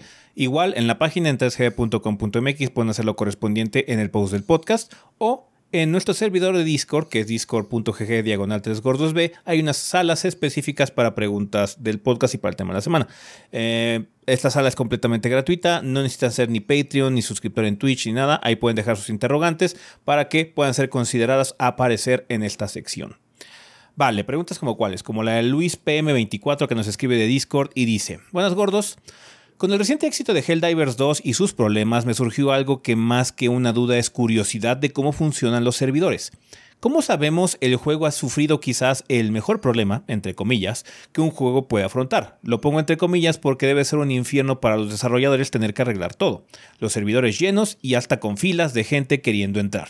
Lo que me causó curiosidad es cómo funciona el poder aumentar la capacidad de estos, porque obviamente no es tan fácil como un botón de aumentar capacidad del servidor y listo. Existen juegos que salen con servidores de tamaños monstruosos de gente, dígase COD, Fortnite, etc. ¿Es solamente dinero de lo que se trata? ¿Y qué tan caros son los servidores con más capacidad de gente o hay algo más que ignoro? ¿No sería quizás lógico lanzar un juego con servidores más grandes de lanzamiento, que quizás pueda ser más caro, pero ahorrarse el tipo de problemas. Espero haberlo explicado y mm. puedan ayudarme a entender más cómo funciona esto. Muchas gracias por leerme y saludos a todos desde la ciudad donde pintan a los burros de cebra, Tijuana. saludos a Tijuana. Está bueno, saludos a Tijuana. hay una mala concepción de que de cómo funciona el internet. El internet está hecho por protocolos. Hay muchos protocolos, no hay uno solo. Y debido a la forma en la que se construyó a lo largo de las décadas, no estoy ni siquiera años, la verdad es que las cosas no son suaves, no sé si la palabra es suave, no son sencillas. No están libres de fricción. Mm. Ajá. Eh, en, lo que me refiero es que hay muchas cosas que medio funcionan a la mala. Ajá. en el caso muy particular de servidores, es que depende qué es lo que requieras del servidor. En el caso muy particular de Helldivers, lo dijeron sus desarrolladores varias veces, es que no se arreglaba uniendo más servidores, era un problema del código del juego. No estaban esperando esa cantidad de usuarios. ¿Por qué? Porque el primero tenía como 7000 usuarios. Ajá. Eh, entonces, en su código no estaba, no estaba hecho para manejar ese número de gente. Ajá tuvieron que arreglar su código. Lo dijeron varias veces, no es que no podamos poner más servidores. Sí podemos. Eso no arreglaría el problema. Ajá, entonces no era un problema de servidores, aunque mucha gente estuvo diciendo. No era un problema de servidores, era un problema del código. Ajá. ¿Qué pasa cuando pones más servidores en un juego donde sí lo necesita? Pues depende también. ¿Por qué? Porque hay algunos juegos que lo que necesitan es más capacidad del servidor para hacer cómputo. Es decir, las cosas que está procesando el mismo servidor necesita más espacio, más RAM o procesamiento paralelo para hacerlo. Y pues ya, simplemente compras más servidores, como si aprietas un botón, compras más servicio. Ese sí es un caso de apretar un botón. ese sí es un caso de apretar un botón. ¿Por qué no lo apretan? Porque cuesta. El de Palworld ya dijo que se está gastando un millón de dólares en servidores al mes. Es una la nota. Ajá. Sí. Entonces, ¿por qué no lo hacen de inicio? Porque es una la nota. es una la nota. Pero a veces simplemente, aún así, no hay un botón mágico que dice más servidores y ya. ¿Por qué? Porque a veces tienes que hacer una instalación custom para hacer algún tipo de cosa de tu código para que funcione. Entonces, tienes que ir directamente a donde están los servidores o pasarle el paquete a la persona que está encargada, aunque sea un tercero, para que instale, llegue a todo el servicio y funcione en paralelo, porque además muy pocos servidores funcionan agregados, generalmente son cosas en paralelo. Entonces, como todo en esto del software, depende del caso.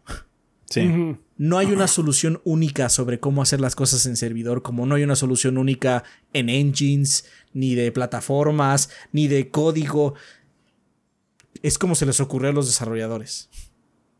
Es lo mejor que pudimos hacer. Es lo mejor que pudimos hacer. Así es. Piensen en, en el Internet no como una red como estamos acostumbrados. No piensen que es como una telaraña gigante que va a todos lados. Yo lo veo más bien como es un montón de tuberías donde pasa agua. Pero esas tuberías luego no embonan bien o luego tienen fugas, o luego tienen pues, problemas, no, no son compatibles. Y pues nadie se va a meter a todo el entramado de tuberías para arreglar una a una. Porque aparte nadie puede, o es imposible, es demasiado grande. Entonces, va a haber problemas. Entonces, pues sí, los de Helldivers es un caso muy particular, donde lo que sucedió es que no estaban esperando esa cantidad de gente y pues en su código no estaba hecho para eso, no estaba hecho para ese volumen de gente. Es que también lo que tiene Helldivers es que tiene una situación complicada, no nada más son sesiones, sino son sesiones que contribuyen a un aspecto global comunitario. Entonces hay como mucha información que está viajando constantemente por lo que hace la gente dentro de Helldivers. No es como, por ejemplo, Palworld. Palworld es como un juego de supervivencia con Pokémones con armas, ¿no? Pero entonces son sesiones discretas. Son sesiones discretas de multiplayer, si acaso guardan información del mundo, de la situación en la que quedó, del multiplayer o lo que sea. En Helldivers es lo que ocurre en la sesión, el matchmaking, lo que está pasando dentro de la sesión y además, cuando eso termina, hace alguna modificación en el aspecto global comunitario del frente de batalla además de las compras y todo ese tipo de situaciones que también tienes que ir regulando o siguiendo. Entonces es una parte un poquito más complicada y como dice Adrián también, no estaban esperando tanto. O sea, creo por ahí salió un número, no sé qué tan veraz sea y sí, tómenlo con un grano de sal. La proyección más o menos que se tenía era como de 50 mil, 80 mil personas que jugaran, ¿no? Por, la, por lo llamativo, porque ahora es un shooter. Dijeron, ¿sabes qué? Vamos a multiplicar por 10 la situación que tuvimos la última vez en PC. 100 mil. Tenemos 8 mil personas que fue el máximo que la gente jugó Helldivers en su momento. Helldivers 2 digamos que le va mucho mejor por 10. Vamos a ser generosos y van a ser 10. Vamos a decir que hay 80 mil. 80 mil personas que van a conectar. Fueron 100 veces. No, aparte dijeron, bueno, 80 mil, entonces nuestro servicio puede acomodar hasta 450. O sea, realmente piénselo, o sea, dijimos, bueno, y digamos que nuestro máximo va a ser 10 veces lo que teníamos, 80 mil, redondeemos las 100 mil, va, ¿cuál va a ser la capacidad máxima? 450 mil, deberíamos estar más que sobrados. No, de hecho la de 450 mil fue después, fue un ajuste que mm. hicieron, era más bajo, de hecho era más bajo que 450. sí, porque pues, el, ajuste, el primer ajuste fue, ¿saben qué? Vamos a limitarlo a 450 mil, de alguna forma exprimimos el código o lo que sea la situación para que fuera 450 mil por el primer fin de semana. Y fue el caos de la línea de servidores. Ahora ya, de hecho, ya pudieron aumentar eh, eh, la situación a 800 mil. Eh, y pues ya el último fin de semana se pudo jugar sin problemas. A todas horas. Sí, de hecho, el fin de semana no hubo problemas. Yo jugué un rato el fin de semana y no hubo problemas. Entonces, el problema es que, como cualquier actividad humana, la gente hace su juego, es un montón de gente, se les ocurrió cómo hacerlo de cierta forma. Y, ya. Y repito, un millón de dólares al mes en servidores. Porque los servidores cuestan dinero, cuestan dinero porque gastan luz, porque gastan eh, recursos. No nada más están ahí viéndose bonitos, básicamente. Entonces, pues, ¿por qué no todos inician con un montón? Porque a, lo mejor tu juego no tiene ese capital para mantener esos servidores. Recuerda que al final es ganar dinero. Sí. No hundir tu compañía entera. No, y pues sí, ahorita PlayStation y, y tenían cierta estimación de qué es lo que iba a ocurrir. Eh, y pues claramente fue, fue, fue rebasado por mucho, pero parece que ya las cosas están mejor en general, entonces la gente ya está pudiendo jugar sin muchos problemas. Hay algunas cosas que están todavía medio rotas del juego, eh, pero en general jugar, jugar ya se puede jugar sin mucho problema. Sí. Entonces, pues te digo, o sea, no es una cosa... No hay una solución solamente y también no es que nada más es prender servidores y ya. Porque luego hay, juegos que lo hacen, por ejemplo, en un MMO. ¿Que por qué no hay más reinos en un MMO? Pues porque luego lo que sucede es que hablas muchos más reinos, más reinos es más servidor, más espacio en servidor. Y cuando se acaba el boom del juego, pues tienes un montón de servidores muertos, digo reinos, perdón, tienes un montón de reinos muertos con cuentas que ya no van a regresar. ¿Y qué haces? ¿Qué tal si uno de esos jugadores que sí, se, sí amaron el juego está en esos reinos muertos? La, la, la experiencia es abismal, abismalmente diferente a uno de esos reinos que la población está todo el tiempo activa. ¿Cómo se soluciona eso? Hay muchas formas. Puedes hacer lo que se llama merger, que es básicamente unir varios reinos en uno solo, o como le hace Final, todo el mundo puede viajar entre reinos. Ajá, pero para hacer eso, Final se tardaron un huevo en hacerlo. Sí. Ajá. New World lo que hizo fue Merger. Bueno, es la, última vez que me metí, esa era la idea, porque tuvo una explosión de usuarios, pero después muchos se fueron porque el juego era malo. Este, pero los que sí les encantó, pues luego estaban en reinos que no había nadie jugando. Y para completar los dungeons necesitas gente. Necesitas gente para completar los dungeons. Y no hay ni siquiera Party Finder en, en New World. Bueno, no había, no sé si hay ahora. En ese momento no había, era todo a manita, con chat y demás. Pues si no hay nadie con quien hablar, no puede ser los dungeons. Entonces, ¿cuál fue su solución? Creo que hicieron mergers, creo. No me acuerdo muy bien porque pues dejé de seguir la pista al juego. Pero pues eso es lo que pasó y no, la solución nada más es comprar más y ya chingue su madre. luego no, luego la solución no es aventarle dinero al problema. Luego eso no es una solución. depende pues de cada, cada situación. Vale, muchas gracias Luis eh, por la pregunta. Eh, también nos escribe eh, Luisito Reyes 759 de YouTube que dice, buen día señores gordos bastardos y a los invitados presentes. Con el inicio de año, la banda ha sido testigo de cómo ustedes han abordado diferentes juegos como servicio y han creado o hecho algún contenido al respecto. Ahora, con el anuncio por parte de Xbox y la llegada de dos juegos de esta característica y con algún material previo de ellos en su canal, ustedes como creadores de contenido y periodistas, no diría que somos tanto periodistas, pero bueno, se hace un poco de trabajo periodístico, pero no, no, diría. ¿Existe algún criterio a tener en cuenta para que el contenido que ustedes generan de este juego siga vigente con el paso del tiempo al abordar un juego como servicio? Gracias por su atención y por todo su contenido. Fecha em, es más que nada iniciativa personal, porque hay tantos juegos por cubrir todo el tiempo que ya es una decisión de nosotros saber si le vamos a seguir la pista a algún juego o no. Es muy complicado. Los juegos como servicio evolucionan. Nuestra reseña de Helldivers y nuestra reseña de Suicide Squad, para tal caso, van a quedarse obsoletas quizás en un tiempo. Ya está medio obsoleta la reseña de Helldivers porque ya no hay tantos problemas de servidor, por ejemplo, ¿no? Mm, em, incluso.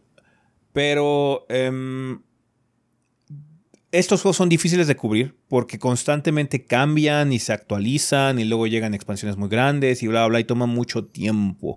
Desafortunadamente no podemos enfocarnos tanto tiempo en un juego en particular porque le quita la oportunidad de experiencias que son a nosotros cosas que valen la pena y nos llaman más la atención en aspecto personal.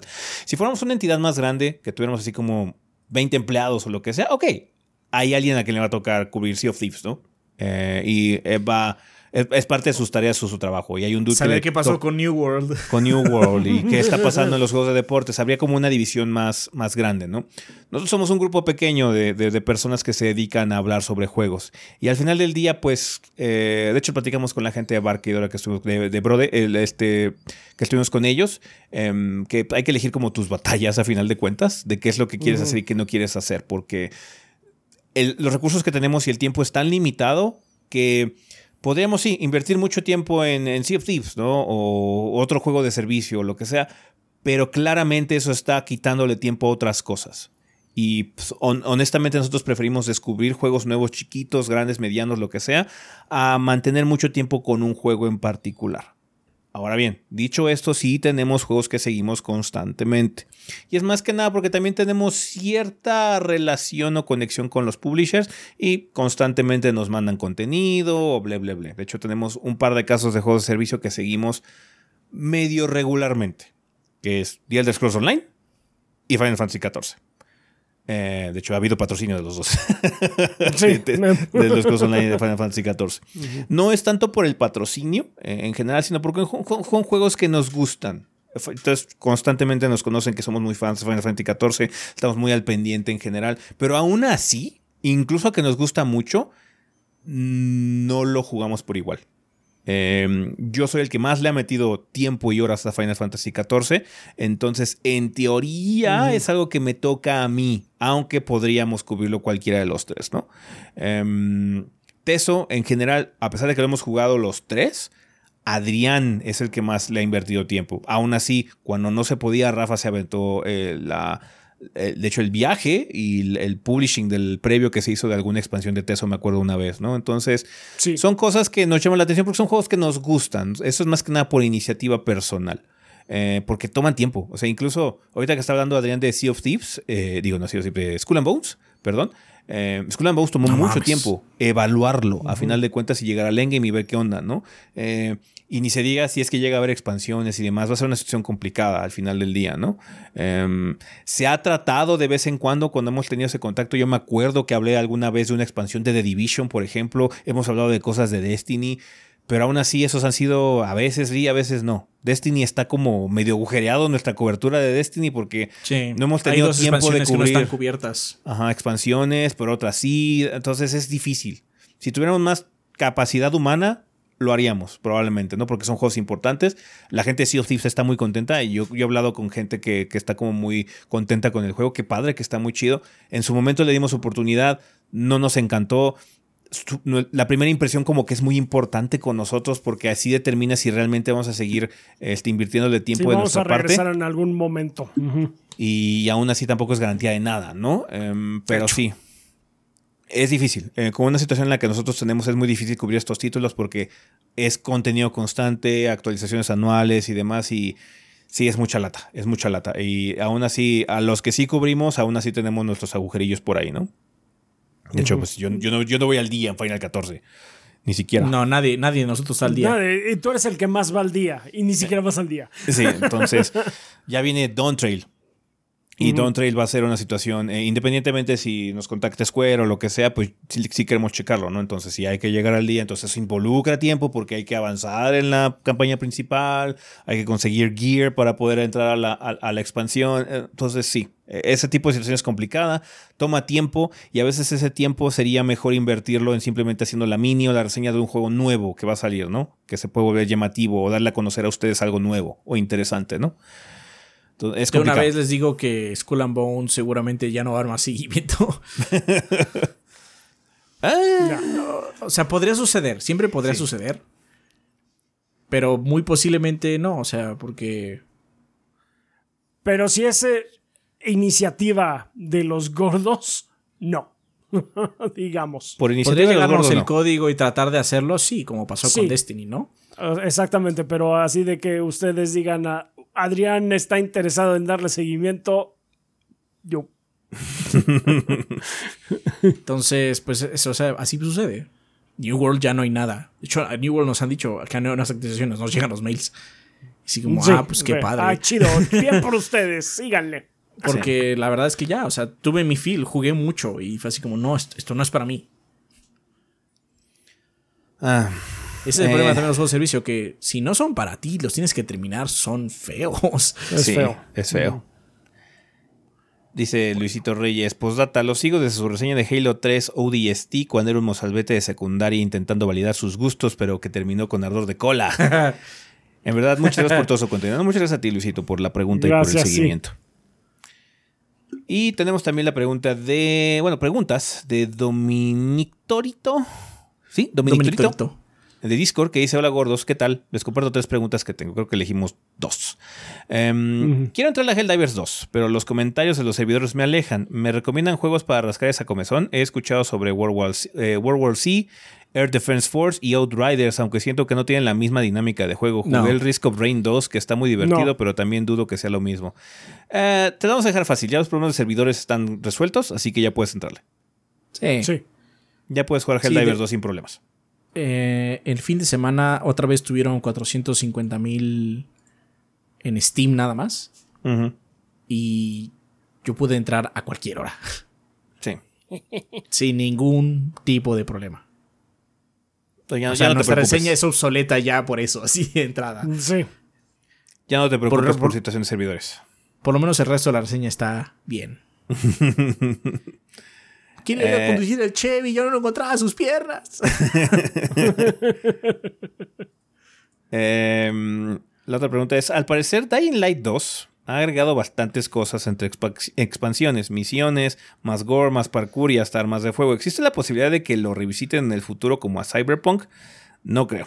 Es lo mismo. Eh, ya pasó su momento y no lo decimos. Sí, pasó por su momento. Eh, si no es por iniciativa personal, como que no nos llama la atención volver a jugarlo. A mí, por ejemplo, me llamaba mucho jugar Cyberpunk porque a mí sí me gustó Cyberpunk en su momento. Vi el potencial. Cuando la gente lo estaba acribillando diciendo que era la peor cosa que había pasado en la vida, a mí sí me gustó. De hecho, nuestra reseña en particular no fue tan negativa. Sí fue negativa, tenía sus cosillas, pero sí, sí mencionaba las partes positivas que tenía el juego. Yo fui siguiendo la situación. No jugué mucho Cyberpunk entre cuando lo acabamos y después. Pero cuando salió la expansión y se prometían varias cosas y al final resultó que sí, vale, vamos a entrarle y pues sí, me gustó mucho Cyberpunk en su momento, pero fue por iniciativa personal. Dying Light 2, te puedo decir que nadie de nosotros está como más interesado en jugarlo. Yo hice mini y está bien. Así nada más. si una reseña de si, un, si un juego tiene un DLC y no salió la reseña, más o menos por la época donde salió el DLC, ya, ya no va a haber. Sí, no. Sí un mes, dos meses si acaso, ¿no? Luego es porque, bueno, me tardé mucho en acabar el DLC o yo qué sé, ¿no?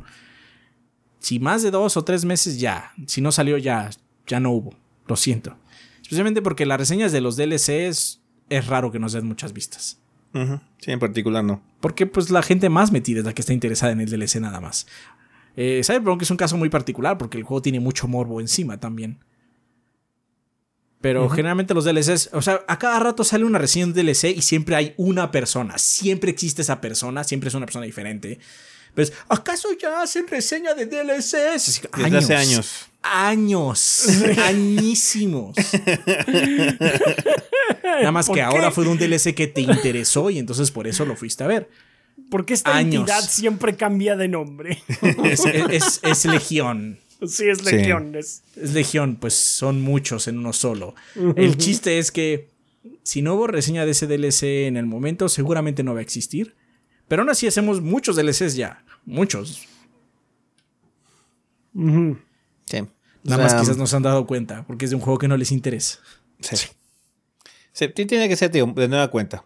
Mucha iniciativa personal, somos un staff muy limitado, entonces dependemos mucho de que haya interés de parte nuestra o de que haya un contacto con el publisher muy directo, ¿no? En ese sentido, ¿sabes qué? Por favor, chequen esto, bla, bla, ok, vamos a ver si le podemos dar tiempo o lo que sea, ¿no? Entonces ahí sí se puede mencionar, pero si no, pues realmente preferimos enfocarnos en otras cosas. Hay muchos juegos nuevos que salen todo el tiempo y aún así no podemos cubrirlos todos, por eso está la situación esta de la reseña de repechaje. Eh, ahora va a ser reseña de inscription precisamente porque en su momento no la pudimos hacer porque estábamos cubriendo muchas otras cosas. Ahora sí ya se le dio un tiempecito para que podamos hacer esa mini reseña. Así que ya, eh, el problema que tenemos es que solo somos tres personas al final del día. Sí, somos tres personas. Kit nos echa la mano. Indudablemente. Se la echa muy cabrón el Kit. Ah, pero pues el Kit tiene tiempo más limitado. Sí, sí, sí. Y no le podemos exigir así como una a la semana. O sea, no mames. Sí, no, no, no. Claro que no. Este. Somos tres personas. Y lamentablemente. O afortunadamente, depende de cómo ustedes lo vean, tenemos que acabar el juego. Yo hubiera hecho la reseña de Skull hace rato. La neta, el juego no ha cambiado, pero tenía que saber cómo era el endgame. Personalmente, así como tengo que saber cómo es. Eso fue una decepción. Pero tenía que saberla. sí. Vale. Eh, en fin, son todas mis dudas. Y si agarran las tres, pues. Súper duper. Gracias y que el gordeo sea eterno, tuyo, mío y te lo presto. Muchas gracias, eh, Dominic Torito. Agarramos dos, nada más. Así es.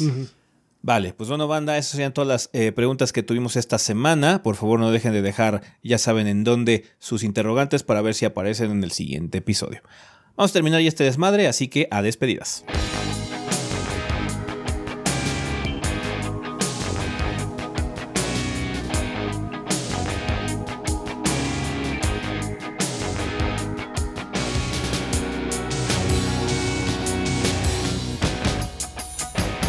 Ok, banda, pues ya estamos aquí en la parte final, final de este episodio. Tenemos regalos que nos dejó la banda Adrián. Seca de Pex dice, hola gorditos, aquí Seca de Pex con un par de regalos nuevos para la banda. Ya salí la semana pasada en el podcast y me dije a mí mismo, ¿por qué no? Aquí van un par más. Juego misterioso de puzzles con paneles y soluciones de un trazo. Ah, fuiste tú. el que no sabía cuál juego de Capcom era. Mm. me está haciendo trabajar el doble, ¿eh?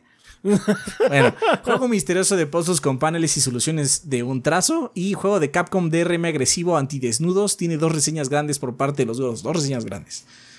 Un saludo para el trío de rechonchos y muchas gracias por su compañía. Postdata, always look on the bright side of life. Comienza Silvar. Ah, de Life of Brian. Life of Brian. Sí, yo no estuve el podcast pasado, entonces eh, nada más como que tengo la poca información que está en el mensaje. Este que la, semana pasada saqué los regalos. Fue así, ¿cuál juego es? Y ustedes, vi, el pedazo del podcast y ustedes, no sabemos cuál juego es. Ah, fuck. juego misterioso de Capcom. juego misterioso de Capcom, sí. Está bien. Vale, eh, pues una banda, como dice Adrián, estos regalos van a estar en nuestra cuenta principal de Twitter a lo largo de los siguientes días o semanas. Vale, eh, ¿tenemos algo que recomendar? Aparte de Helldivers 2. Vamos a esperarnos hasta el siguiente podcast para. Supongo que voy a hacer una de esas o raras sea, Final 7 podemos recomendarlo ya. Ya hay reseña de Final 7 y River como tal, pero. Do it, just do it. O sea, no, no, no, no voy a decir más. Solo háganlo. voy a hacer una de esas raras anti-recomendaciones y no entren a Skull No pierdan su dinero y su tiempo. Va a haber mini, por el amor de Dios, véanla porque mi sacrificio lo vale. Por favor. Pero anti-recomendaciones son raras, pero en serio, no pierdan su tiempo en ese juego. Vale. Helldivers 2, jueguen Helldivers 2, banda. Está verga. Si van a jugar un servicio, jueguen Helldivers 2. Les va a salir más barato, cuesta 40 dólares Helldivers. Um, y pues, si no chequen la reseña, chequen nuestros streams. Hemos estado jugando mucho en estos días. La gente está como muy contenta con el juego. Entonces, banda, por favor, entre la Helldivers está muy, muy padre. Se los recomendamos. Y ahorita parece ser que resolvieron sus problemas de servidor, como hemos comentado a lo largo del episodio. Así que ya hay menos bronca para jugar. ¿Va que va? Vale, pues nada más queda recordarles, banda, que tenemos redes sociales. Nos pueden encontrar en Facebook, Instagram o Threads como Tres Gordos B. Estamos en Twitter como TrichoBB. Tenemos nuestras cuentas personales que es Chovy el Rafa, Chovy Adrián, Chovy S, Gris y Kit-BG en Twitter para que nos puedan contactar de forma personal y si tienen alguna pregunta. Eh, muchas gracias, banda, a toda la gente que nos apoya a través de Patreon, a través de Twitch y a través de YouTube también, aquí con las opciones de monetización, que se han suscrito al canal de forma económica con volverse miembro o sponsor del canal, también que han dado su super chat, sus super gracias y demás. Muchas gracias, banda, por todo el apoyo que nos están mostrando en todas las plataformas donde estamos monetizados. Eh, también un saludo a toda la gente que escuche la versión en audio de este programa a través de iTunes, Spotify, iBox, Podbean y demás. Gracias a toda la gente que también compra productos en la tienda. Y chingón, creo que eso es todo. Un saludo donde quiera que estén. Pensamiento final.